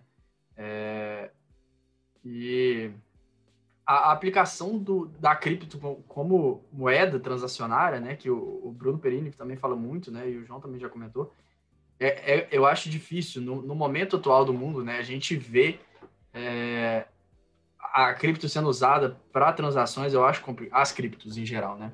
Então, como moeda, né, que, que tem vários fundamentos, né, vários objetivos na moeda, tem várias é, fundações, né, vários pilares, mas como transacionário eu acho muito complicado, então eu fico com o pé atrás nesse aspecto, mas com certeza, na minha opinião, é algo que vai se manter no futuro e não necessariamente a Bitcoin, né? A gente tem visto várias crescendo, não acho que vai ser a Dogecoin, a moeda do futuro. Mas... a moeda da zoeira, a moeda da zoeira. Talvez seja, né? Os 50 bilhões de dólares, tá? Talvez seja, os memes, os memes faturam, né? Os memes vendem, os memes têm, enfim, é, tem alcance, mas é, eu acho que no futuro muito não sei quão distante, mas vai ser bem interessante a gente ter justamente uma moeda desestatizada, né? É, mas no momento eu acho importante mesmo, o legal de cripto é a reserva de valor. Então, quem compra é por valor, né? Não, não é por transação, não é pela moeda em si. Então, eu acho interessante, eu fico com muito pé atrás justamente pela dificuldade de avaliar, igual o Vezão falou. É, também gosto bastante dos fluxos de caixa. É, então, eu acho isso meio complicado. Então eu fico com vários pés atrás, mas eu estou para entrar, né? Parte da minha, da minha carteira agora vai ser. Vai, pretendo preencher um pouco de cripto. Cara, só um parênteses antes do, do, do Lucas começar a falar. Me, me veio uma dúvida aqui agora. Ah, o nome do livro é Desestatização do Dinheiro. Acho que talvez eu tenha falado descentralização. É desestatização do dinheiro. Eu que falei de descentralização, não por causa do nome do livro, mas porque acho que a proposta do, do Bitcoin é e de outras criptomoedas é fazer a desestatização, mas a descentralização também. Ser algo disperso na rede que não tá, não tem uma autoridade central para poder ah, controlar aquilo. A ideia é incrível, né? Se a gente para para pensar, é, é, genial. Eu acho que o, o, único, o único problema é toda a operação por trás, né? O tanto de energia que demanda, igual o João comentou, comentou nos stories. É, a gente está vendo agora essa crise dos semicondutores, né? É, do tanto de, de, processamento que eles precisam, tanto que os mineradores acabaram, subiram com os preços das placas de vídeo porque eles precisam para poder minerar é, as criptos, né? Então, é algo que eu acho que ainda tem que processualizar melhor, sabe? Ser algo mais natural, menos difícil, mais simples, porque se a gente vai usar como moeda, o processo não tem que ser tão trabalhoso, na minha concepção. É, não vai ser usado do dia a dia. Não vai ser usado, galera, não vai. Acho que galera tem que tirar isso da cabeça de que vai ser usado como moeda. É uma reserva de valor. É igual ouro, né? A gente compara muito com ouro. Cara, você não pega um pedaço de ouro e vai lá no supermercado e compra pão, entendeu? Não, não, não vai, entendeu? Não vai ser. Bitcoin é realmente uma reserva de valor, né? E a galera. Eu acho que o principal problema aqui é que, como é uma coisa nova, é, as pessoas ficam meio com medo do que, que vai acontecer com isso, né? Então, assim, por isso que eu acho que não tem que se expor demais. Eu acho que tem que ter um pouco ali, 1%, 2%, 5% que seja, mas não pode se expor demais. Porque, cara, como é que você pode perder um negócio desse? Você vai explicar para um japonês, né? Igual o Charles falou, você vai explicar para um japonês que quer ganhar mil por cento em um ano, ele não vai entender, cara. Não faz sentido, entendeu? Você tem que você tem que estar tá ali pelo menos, mas tem que tomar cuidado, né? Porque a, o problema aí, aí começa aquele negócio de a pessoa empolgar demais, né? Que aconteceu em 1929, aconteceu em 2008. Começa a empolgar demais, aí o cara tem 80% do patrimônio dele em cripto, né? E aí tem uma correção igual essa que está acontecendo.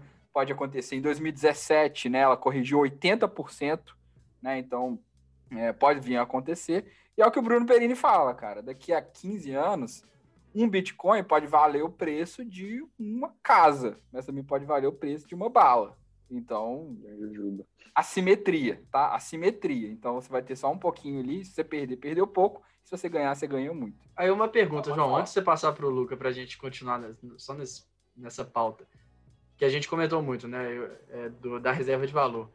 É, na sua opinião, assim, porque hoje em dia é uma reserva de valor, por quê? Porque as pessoas negociam, né? Existe demanda é basicamente o efeito do mercado, na minha concepção. Porque é, é algo que, por si só, né, igual a gente falou, como moeda não, não existe, e o valor, o que, que é o valor dele? Porque ele, a, a cripto é algo que não existe, saca? É algo que não existe e, teoricamente, não tem função se você não usa ela como moeda. Então, eu acho, assim, filosoficamente falando, a questão do valor é muito complicado. Se você pega o ouro, né, que é bem comparado, o ouro tem, tem muito valor, é, não, não só pela questão de joia, né, mas pelo uso em microprocessadores e tudo mais, em, em partes elétricas, o, o, ouro tem muitas funções, né? Então, a, fica aí a pergunta filosófica, não sei se, o senhor Bezão vão saber me dar uma resposta para isso, mas qual que é o valor do Bitcoin se ele não é usado, se ele não consegue ser usado para uma moeda? Ele é um, um algo virtual, né? É, é, a função de, de você estar, tá, primeiro, descentralizando, né? E, cara, é, eu acho que, assim, é, o Bitcoin nunca vai ser usado como moeda, mas podem vir moedas que vão ser lastreadas em Bitcoin. Né? E isso que eu acho que vai acontecer, na verdade. Né? A própria já vi algum, alguns dados aí de alguns, algumas empresas de carro né, que vão criar a própria cripto e elas vão ter ali uma, essa cripto delas lastreada em Bitcoin. E aí você vai poder fazer transações ali direto do carro, por exemplo. Né? Então você chega ali no posto de gasolina, você não precisa fazer nada ali, já, já bate ali no seu no seu para-brisa, já desconta as criptos ali e aí já, já abastece. Então, assim, já estão pensando nisso. Eu acho que o próprio Bitcoin não vai ser usado assim como o ouro não é usado. Vai ter um lastro, né? E o principal é a descentralização, cara. É, é, é, é o poder do dinheiro ser seu, né? A gente estava até conversando disso, né, Bezão, antes da gente começar a gravar, que é o seguinte, cara, é, o dinheiro é seu. Então, se você pega uma, uma cold wallet, né, que é você tirar o, o Bitcoin do sistema e ele ser seu, né, que é tipo um pendrive, Cara, se eu for lá na China, eu consigo sacar esse dinheiro lá na China. Se eu for lá na Ásia, se eu for na Austrália, se eu for no Canadá, não importa onde eu for, aquele dinheiro tá ali comigo e ele é aceito no mundo inteiro, né? Mas se eu tiver dólar, é, pode ser que não aceitem mais dólar, né? Pode ser, cara, é difícil pensar isso, mas é, pode ser que não aceite mais dólar, pode ser que naquele lugar eles não queiram dólar, né? Então, mas a cripto ele te dá essa descentralização. Então esse é o grande valor é, o poder que você tem de fazer o que você quiser com seu dinheiro. Né? Porque você não consegue fazer o que você quer hoje, não é. Você depende de um banco, você depende do Banco Central, você depende é, do, de, de, vários fatores, mas com a cripto não, a cripto é sua. E principalmente o Bitcoin, né? E não tem risco. Eu acho que a galera fica com muito medo, né? Ah, e se alguém entrar e, e, e roubar todos os Bitcoins? Cara, a criptografia do Bitcoin é melhor que a dos bancos. Então, se eles conseguirem romper o blockchain, tá mais em risco o seu banco do que o blockchain, porque eles vão conseguir em todos os bancos do mundo. Então, tem que. Eu acho que aí que tá o grande valor, né? Muito, muito boa essa. Mais ideológico, né? Ô, João, o grande ponto é que o governo ele não poderia confiscar esse Bitcoin de você. Se você tem o seu dinheiro em reais numa conta aqui no Brasil, o governo pode simplesmente decidir, ó, vou confiscar, agora é meu. Exatamente. O problema é seu, não tô nem aí. Agora, é, não, olha o caso da Argentina, por exemplo. O pessoal que tinha conta em dólar, o governo simplesmente transferiu para os pesos na taxa lá do governo e valeu. O problema é seu se você não gostou. O problema é seu. Ou então você tem um caso da Venezuela lá com uma hiperinflação. São, e, e quando você tem ali o, o Bitcoin na Cold, no, no Cold Wallet, você, você faz que nem o João falou. Vai para outro país, leva com você aquele negocinho que é desse tamanhozinho, que você tem as chaves do seu Bitcoin, vai lá e vende. Agora, você estava falando, Cris, que, que o Bitcoin ele, ele não existe, né? Mas a maior parte dos reais que existem. Que, isso que eu ia falar, cara. Eu ia falar. Tava esperando você acabar para falar isso. Ele você não vê dinheiro mais, cara. Você não vê dinheiro mais. É. O dinheiro, ele é uma abstração. Não adianta você ter ele em cédulas ali. As pessoas só acreditam que aquele papelzinho ali tem, tem dinheiro porque tem uma, um respaldo ali do Estado e porque toda a sociedade acredita que tem, tem valor. Aquilo só tem valor porque as pessoas acreditam que tem valor. Esse, esse que, que eu acho que, que, que, é um grande ponto, né? Não é porque o Bitcoin ele é, ele é uma moeda digital que, que ele não tem valor nenhum. Ele, ele vai ter o valor que as pessoas acreditam que ele tem. Mas eu só queria voltar num ponto rapidinho antes do, do Luca poder responder também. Coitado do Luca. Você Luca comentou. Já, já, é... O Luca ele, já, ele não consegue ficar parado. Ele tá tipo assim, olhando pra lá, pra cá. Ele, já... ele deve ter anotado ali pra ele não esquecer. Eu tô brincando com o tapete aqui, é, fiz uma bolinha de pelo. Fala aí, fala Bezão. É, era só para poder não, não, perder esse fio aqui, que o Cris ele tinha comentado que o Bitcoin ele gasta muita energia. E eu acreditava que não era tanta energia que o pessoal exagerava. E eu fui pesquisar. É muita energia. É, é uma quantidade que eu não conseguia acreditar. São, eu, eu, esses dados aí são dados que eu tirei da internet, certamente eles não vão ser os mais precisos, mas foram os dados que eu encontrei. Tá? Mas o dado que eu encontrei é que o Bitcoin, nesse último ano, ele gastou 120 terawatt-hora em um ano para poder ser minerado. Se a gente for olhar todo o consumo de energia elétrica dos Estados Unidos, foi cerca de 3.800 terawatt-hora no, no ano de 2020. Isso dá mais ou menos uns 3% de todo o consumo de energia dos Estados Unidos. Aí você pensa tudo que tem de, de, de fonte de energia lá nos Estados Unidos, todas as indústrias, todas as luzes que tem em todas as casas, todo o consumo de energia elétrica que existe nos Estados Unidos. Se for pegar todo o consumo de energia do mundo inteiro, de todas as formas, é cerca, eu acho, de 150 mil terawatt-hora por ano. Dá mais ou menos 0,1%. É uma quantidade Bizarro. extremamente grande de energia. E o que isso me faz pensar é que talvez a gente pudesse pensar uma alternativa para poder reduzir esse consumo, porque esse é um consumo que se torna um pouco desnecessário. Porque por que, que ele existe? O código do Bitcoin ele vai, vai adaptando Vai a dificuldade dele de acordo com é, o poder de processamento que tem na rede. Então, antigamente, quando começou, só tinha o Satoshi Nakamoto lá minerando. Ele pegava o computadorzinho dele e minerava o bloco de Bitcoin. Hoje existe, isso é um mercado bilionário de mineração de Bitcoin. Então, existe um esquema profissional que só quem tem o maior poder computacional consegue fazer essa mineração e o bloco ele vai se adaptando para poder ficar mais difícil de acordo com, com essa dificuldade. Então, eu acho que, assim, especialmente à medida que o tempo vai passando e a dificuldade e a o reward que você tem ali de, de Bitcoin, se eu não me engano, acho que agora é 6.5 Bitcoin, 6.25 Bitcoin por a cada 10 minutos, ele vai diminuindo, vai depender também de qual que é o valor que o Bitcoin vai chegar, talvez isso possa melhorar um pouco e não não seja uma, uma recompensa que que seja é, vantajoso ter um dispêndio muito grande de processamento de energia. Mas eu acho que é algo a se pensar, sim, em uma alternativa para poder se gastar menos energia, porque é uma quantidade extremamente grande e, e talvez possa ter uma, uma alternativa melhor, porque não é estritamente necessário. Só está acontecendo porque é uma é, é uma como é que a gente pode dizer é uma característica do código do Bitcoin que não é intrinsecamente necessário o funcionamento dele, mas que está ali para poder ser, ser uma adaptação a, a, a, como que a rede funciona. Aí, cara, isso aí. E aí vai cada vez diminuir mais, velho. E isso que é legal do Bitcoin, porque ele é escasso. E Igual o ouro é escasso, igual a prata é escassa, mas, cara, nada impede. Diz que o Elon Musk achou um meteoro aí que tem ouro. Vai que ele consegue pegar um dia e o preço do ouro cai. Mas o Bitcoin, o número de Bitcoins que tem sempre vai ser o mesmo número de Bitcoins. Então isso aí torna ele escasso. Fala aí, Luca. 21 milhões. 21 milhões. Ou só eu, eu acho, tipo assim, Bitcoin, eu olho muito com um conceito lá que aprendi recentemente, que é o efeito Lind, que é a questão de que as coisas se provam no tempo, né? Bitcoin é uma coisa muito nova e a gente não sabe. E eu acho que o, o que eu tenho medo, que tipo, o João falou assim, ah, o medo de entrarem lá e roubarem todo o dinheiro. Eu não tenho esse medo. O que eu tenho medo é simplesmente a gente chegar num momento que a gente vai pro lado e falar assim, então, Bitcoin não vale nada. Então você vai perder todo o dinheiro que você tiver nisso, né? Eu não acho que esse momento tá perto, não acho que isso vai acontecer tão cedo. Então, eu acho que é um investimento que eu, te, eu tô com vontade de entrar, principalmente agora que, que deu essa queda, né? Como eu tava muito na máxima, eu não tinha muita vontade de entrar, porque eu sabia que uma queda tava iminente aí, né? Então eu tenho vontade sim de entrar com uma quantia baixa só para ter algum retorno, porque eu não acho que é uma coisa que ela é lastreável igual o ouro. O ouro é uma reserva de valor que eu acho que faz mais sentido, porque foi provada com o tempo. Então, e é o que vocês falaram, tipo assim, o que você tá falando de cold wallet, de pegar um pendrive e botar na mochila e ir para outro país, é o que faziam com ouro antigamente, fraga. Eles pegavam uma pepita de ouro que valia milhares de reais, botavam na mochila, ia para outro país, chegava lá, trocava o ouro e ia trocando para outras coisas.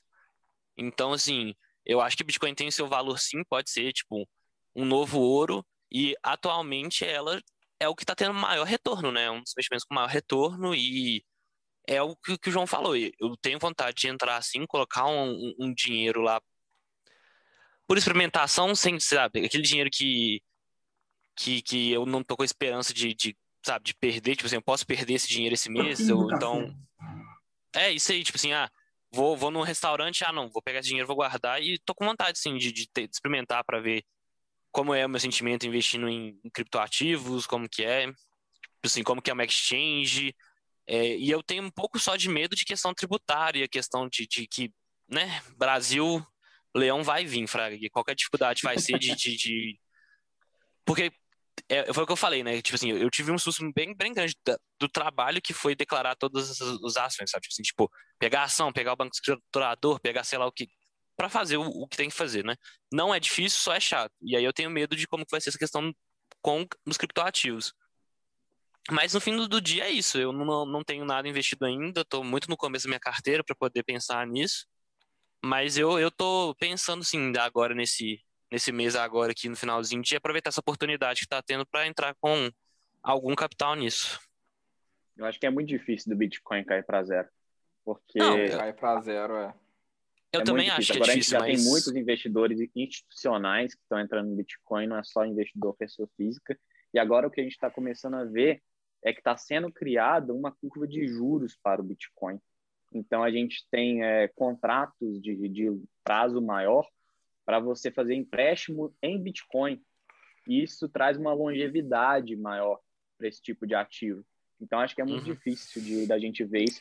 E também a gente está vivendo no, no, mundo em que os governos eles estão fazendo impressão, impressão, né? Que é impressão digital de dinheiro de uma maneira muito descabida, enquanto a gente tem, que nem o João estava comentando, uma, um supply de Bitcoin que ele é limitado, a gente já sabe exatamente qual que vai ser que é o de 21 milhões de bitcoins.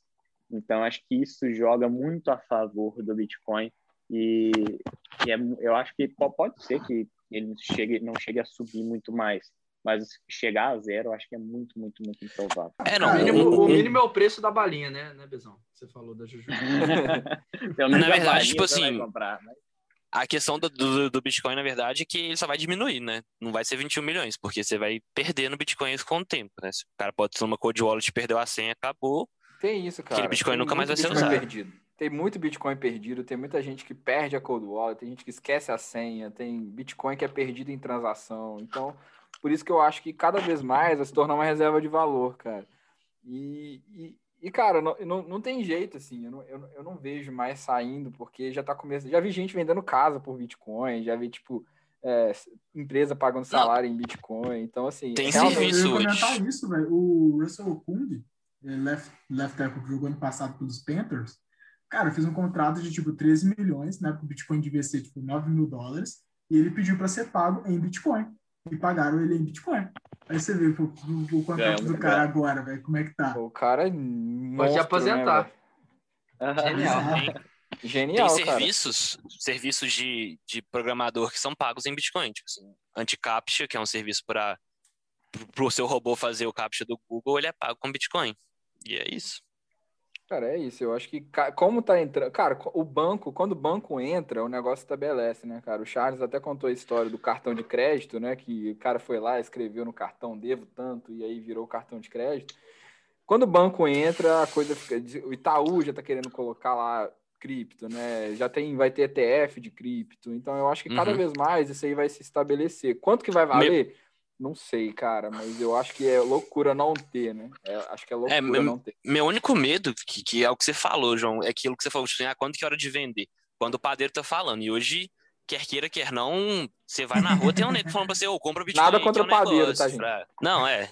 Mas, tipo assim, você tá, você tá, tipo assim, Bitcoin é a parada que todo mundo fala, vai Sai nego do bueiro, você fala Bitcoin na rua, sai nego do bueiro falando assim, ô, oh, compra Bitcoin. Então, às vezes, meu medo é só esse, sabe? É só da gente estar tá no momento em que tá todo mundo querendo, querendo, querendo, e aí dá ruim. Cara, mas assim, é. uma coisa também que o Bezão falou que é muito importante, é, que é sobre, sobre as pessoas acreditarem que aquilo tem um valor, né? Pô, uma, uma comparação muito, muito doida de, que eu, que eu aprendi e tal na escola, que é, cara, você sabe quanto que custa para fazer uma moeda de 5 centavos? Um real. Saca? Tipo, se você pegar uma moeda de 5 centavos, aquilo vale o quê? 5 centavos. Só que, mano, quanto que custa para fazer uma moeda de 5 centavos? Te garanto que não Alguns são 5 centavos. centavos. Porque pela é um lógica real. deveria ser. Mas, tipo, em 2019, foi quando eu vi isso, era tipo 30 centavos. Saca? Hoje em dia deve ser mais. Mas é muito assim, pô, você, você, a gente recebe uma coisa que, tá, que o governo gastou mais do que é, o que ela vale para fazer, mas ela só vale 5 centavos.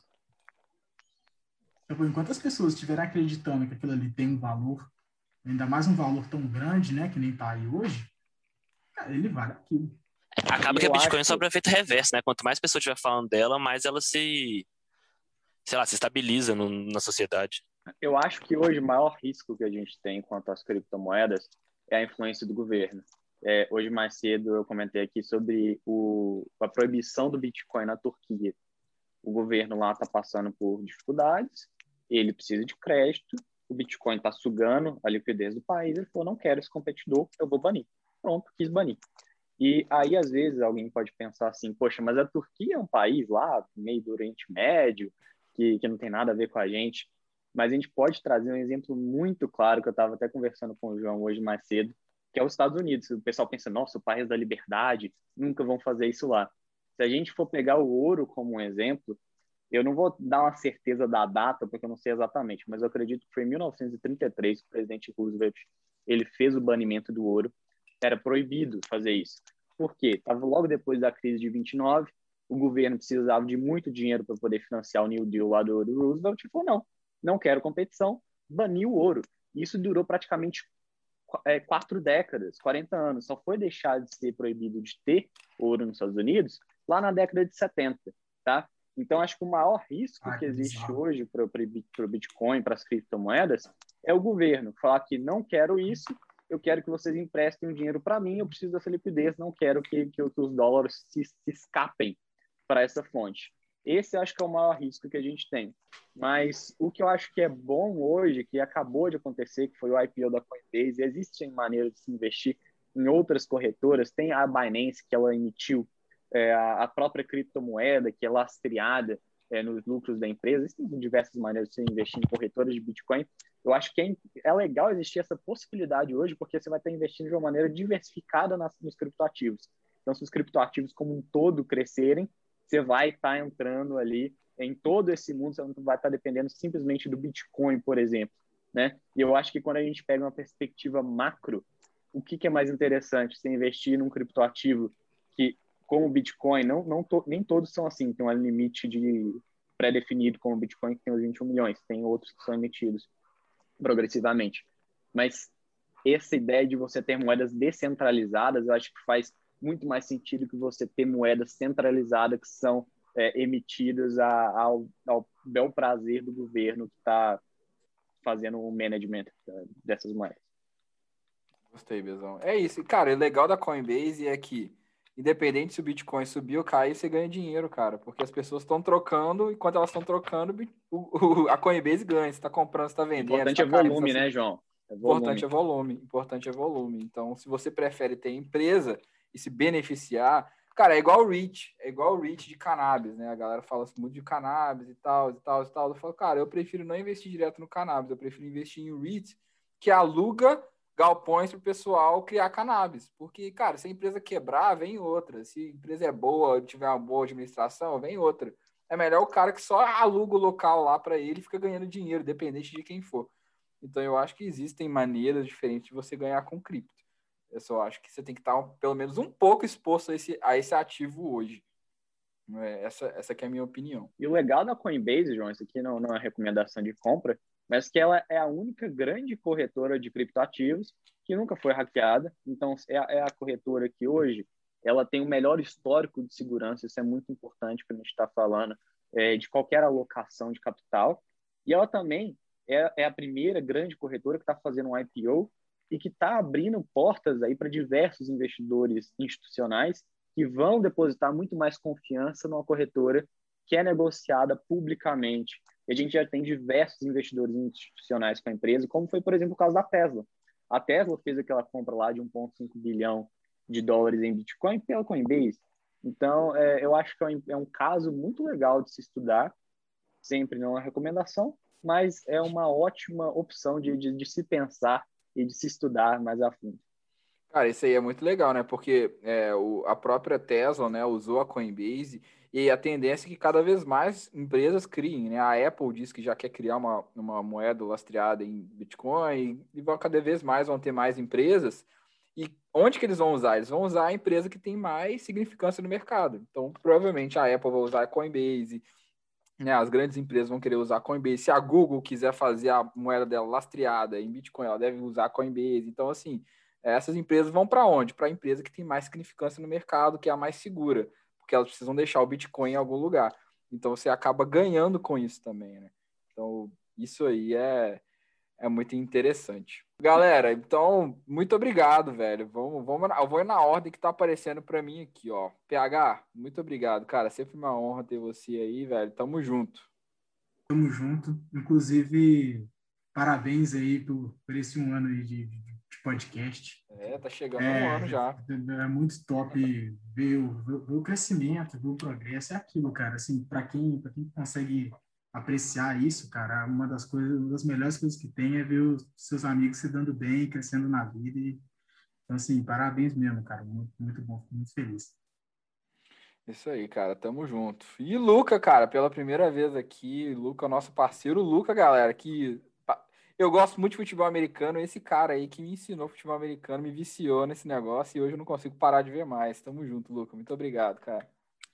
Não, que isso, eu te, eu te dei, eu te dei uma distração, você me deu um foco na vida, filho. Eu acho que a troca foi bem justa. Mas eu, eu tô aqui para agradecer mesmo. Muito obrigado pela oportunidade né, de estar participando, mas principalmente por inspirar, velho. Você é uma inspiração muito grande, porque tem quase a minha idade, já tem a vida toda feita, já tá morando em outro país, que é o meu sonho. Tá toda é feita, aí. caramba. Não, aí, ou compara com o meu irmão que é mais velho que você, e aí né, você vê que sua vida tá muito bem feita, muito bem organizada. E aí, é isso, velho. Muito obrigado pela, pela oportunidade por estar sempre inspirando a gente, né, a buscar as coisas. Isso aí, cara, tamo junto. Fiquei feliz, fiquei até emocionado aqui, cara. Obrigado. E Cris, grande Cris, o Cris que me manda mensagem todo dia, não precisa nem, nem, nem falar muito com o Cris, não, que ele já fala comigo, cara. Muito obrigado, tamo junto. Valeu, João. É, eu tenho acompanhado aí sempre, né? Eu até te chamei outro dia, igual o PH falou, assim, é muito, é muito massa ver a evolução eu te falei especificamente do podcast, né? Da qualidade é, da edição e tudo mais, é muito massa. E eu lembro, pô, do nosso último Super Bowl, todo mundo junto, lá comendo hambúrguer, trocando ideia, você falando que ia para fora. Saudade, Você véio. ia fazer seu Saudade. mestrado. Cara, é muito doido a gente te ver aí onde é que você tá hoje, igual o Luca falou, é, conseguindo conquistar suas coisas, né? Muita inspiração mesmo para todo mundo aqui. E nós, é, que somos seus amigos, né? nós que somos amigos aqui, é bom a gente estar tá sempre cercado, né, de, de, pessoas igual a gente que está aqui querendo crescer, porque aí a gente se ajuda, se motiva, é, e aí eu posso te mandar mensagem com alguma dúvida e tudo mais. Então eu acho, enfim, muito doido, muito obrigado pela oportunidade e eu acho que no mais é isso, né? E um recadinho para a galera é para não assustar, né? Igual o Luca falou, tá, tá molhando o pé, tá indo aos poucos, né? Eu acho que às vezes eu não sei qual que é o nível né, de conhecimento do seu público, mas muita gente assusta, né, quando, quando vê, por exemplo, vê o Bezão falando das palavras chiques e, e você com, com essa carteira rebuscada aí e, e, toda complexa, e, mas o importante, né, igual eu falei, é começar e tal, e entender a realidade de cada um, igual o Luca falou, você é um programador, ou você, você é um advogado, no caso do PH, ou no seu caso, né, você e Engenheiros, que, que estão estudando muito isso, o meu curso que é para isso, cada um tem uma realidade, cada um é, tem uma realidade diferente e você tem que buscar fazer o melhor dentro da sua realidade, né? Eu acho muito legal que você provoca isso, saca? É, seja na, nas perguntas no Instagram, nos seus stories ou no podcast. E é isso. Parabéns. Tamo junto demais. Tamo junto, cara. Tamo... O Cris, inclusive, que estuda, né, cara? Mercado, né? Como é que chama seu curso mesmo, Cris?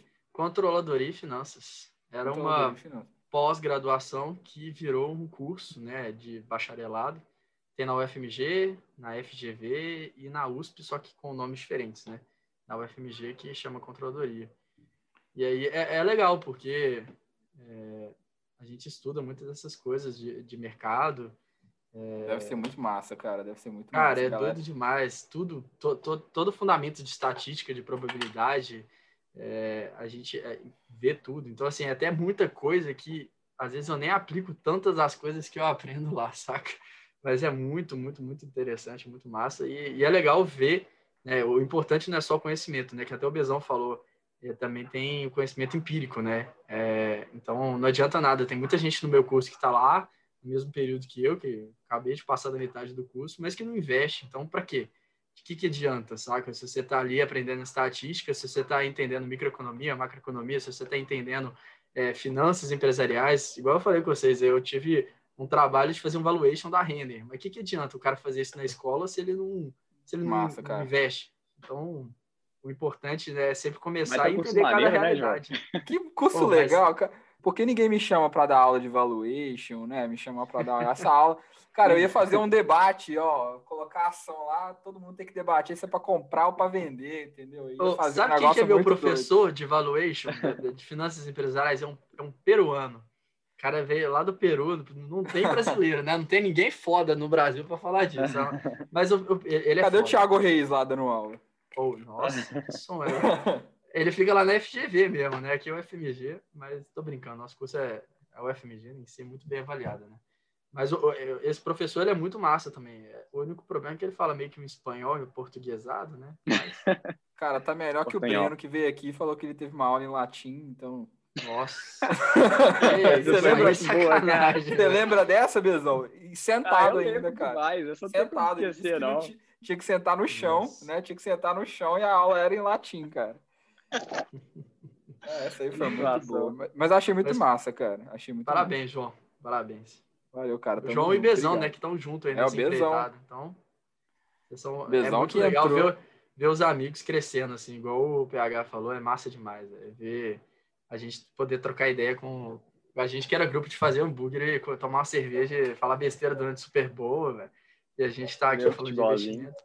É, a próxima vez que eu for no Brasil, eu tô ferrado, cara. Que a galera já, já fica no, no WhatsApp perguntando, imagino quando for no churrasco. a casa, casa do Luca tá reformada, hein, pra churrasquinho. Eu não convido. Tá porque... reformado. Não, já. Saudade, tá, já tá aberta já. Lá em casa agora, agora dá pra fazer churrasco decente agora. Antigamente era assim, né? A gente falava assim, ô, oh, vamos fazer o churrasco na casa do Luca, vamos fazer o churrasco na casa do Cris, os outros que convidavam, né? Mas tamo aí. Depois da quarentena, se você vier, pode vir, minha casa tá aberta, já falei. Saudade de poder convidar as pessoas pra casa dos outros. Nossa, é, saudade de poder ir. Show, cara. E claro, velho, Bezão aí que tá aí desde o episódio 25, Bezão, 23, eu falei 20, no último 23, episódio. 23, acho que foi 23. Desde o episódio 23, o Bezão tá aí, cara. E antes do 23 ele já tinha participado. O Bezão participou do segundo, participou no episódio com o Rufino. E, e é isso aí, cara. Tamo junto. Valeu, Bezão. Muito obrigado. Valeu, João. Isso aqui tá, esse projeto tá sendo muito legal. Eu gosto demais de poder estar tá participando disso aqui. E foi muito bom esse bate-papo aqui, foi bem descontraído. Eu acho que o pessoal pode aprender bastante, principalmente quem está começando, né? A gente trouxe muita informação legal. E ninguém quis passar rede social hoje, mas vou passar Verdade. a minha aqui. Quem quiser seguir lá é Bernardo VSCC no Instagram. Olha o Bezão, tá? o Bezão tá muito Bezão de Instagram, cara. velho. Pensa no tá Bezão tá antigamente. o cara Bezão de cinco né? anos atrás, velho. Oh, oh, Eu me surpreendo é muito mais com o Bezão passando a rede social dele no podcast hoje do que com ele estando investindo e estando arrumando a vida dele assim, velho. Te confesso que isso pra mim é muito mais surpreendente. Bezão dele sempre a gente sabia que ia, que ia, ia bem na vida, né? Mas Passar rede social, caraca. Isso aí é evolução. Quebrando expectativas. É, o Bezão. E ele que falou, não foi nem eu que pedi, cara. Geralmente é eu que peço, né, Bezão? Bezão, passa aí seu Instagram. Bezão, que no primeiro episódio que ele participou, ele passou o LinkedIn. No segundo episódio, ele passou o e-mail dele. E agora ele já finalmente tem uma rede social para passar, né, não, Bezão? Não, real, real. Eu queria passar e-mail na primeira, mas como eu acho que o pessoal não gosta muito, né? A gente foi lá pro Instagram e criou uma, uma opção mais popular aí. É, muito bom, muito bom, galera. Isso aí, foi muito bom o bate-papo, galera. Muito obrigado. Vamos ter outro episódio de Groselha, com certeza. Vamos demais. Vai, vai, ser, vai ser muito divertido. Quando Sim, eu estiver no Brasil, a gente vai gravar todo mundo junto, que vai ficar melhor ainda a gravação. E aí não vai ter o Darth Vader. Mas Cada um com a camisa do time da NFL, hein? Todo Preferência dia de jogo. Nossa, aí sim. jogo. Preferência dia de jogo, muito bom. Não, se, se eu estiver chorando isso, não é estranha, não. É, muito bom. Então, pessoal, muito obrigado por ouvir mais um podcast. Não esquece de seguir aí, dar o seu like, se inscrever no canal. Se você quer me seguir no Instagram também, arroba João R. Machado. E até o próximo episódio. Isso aí, tamo junto.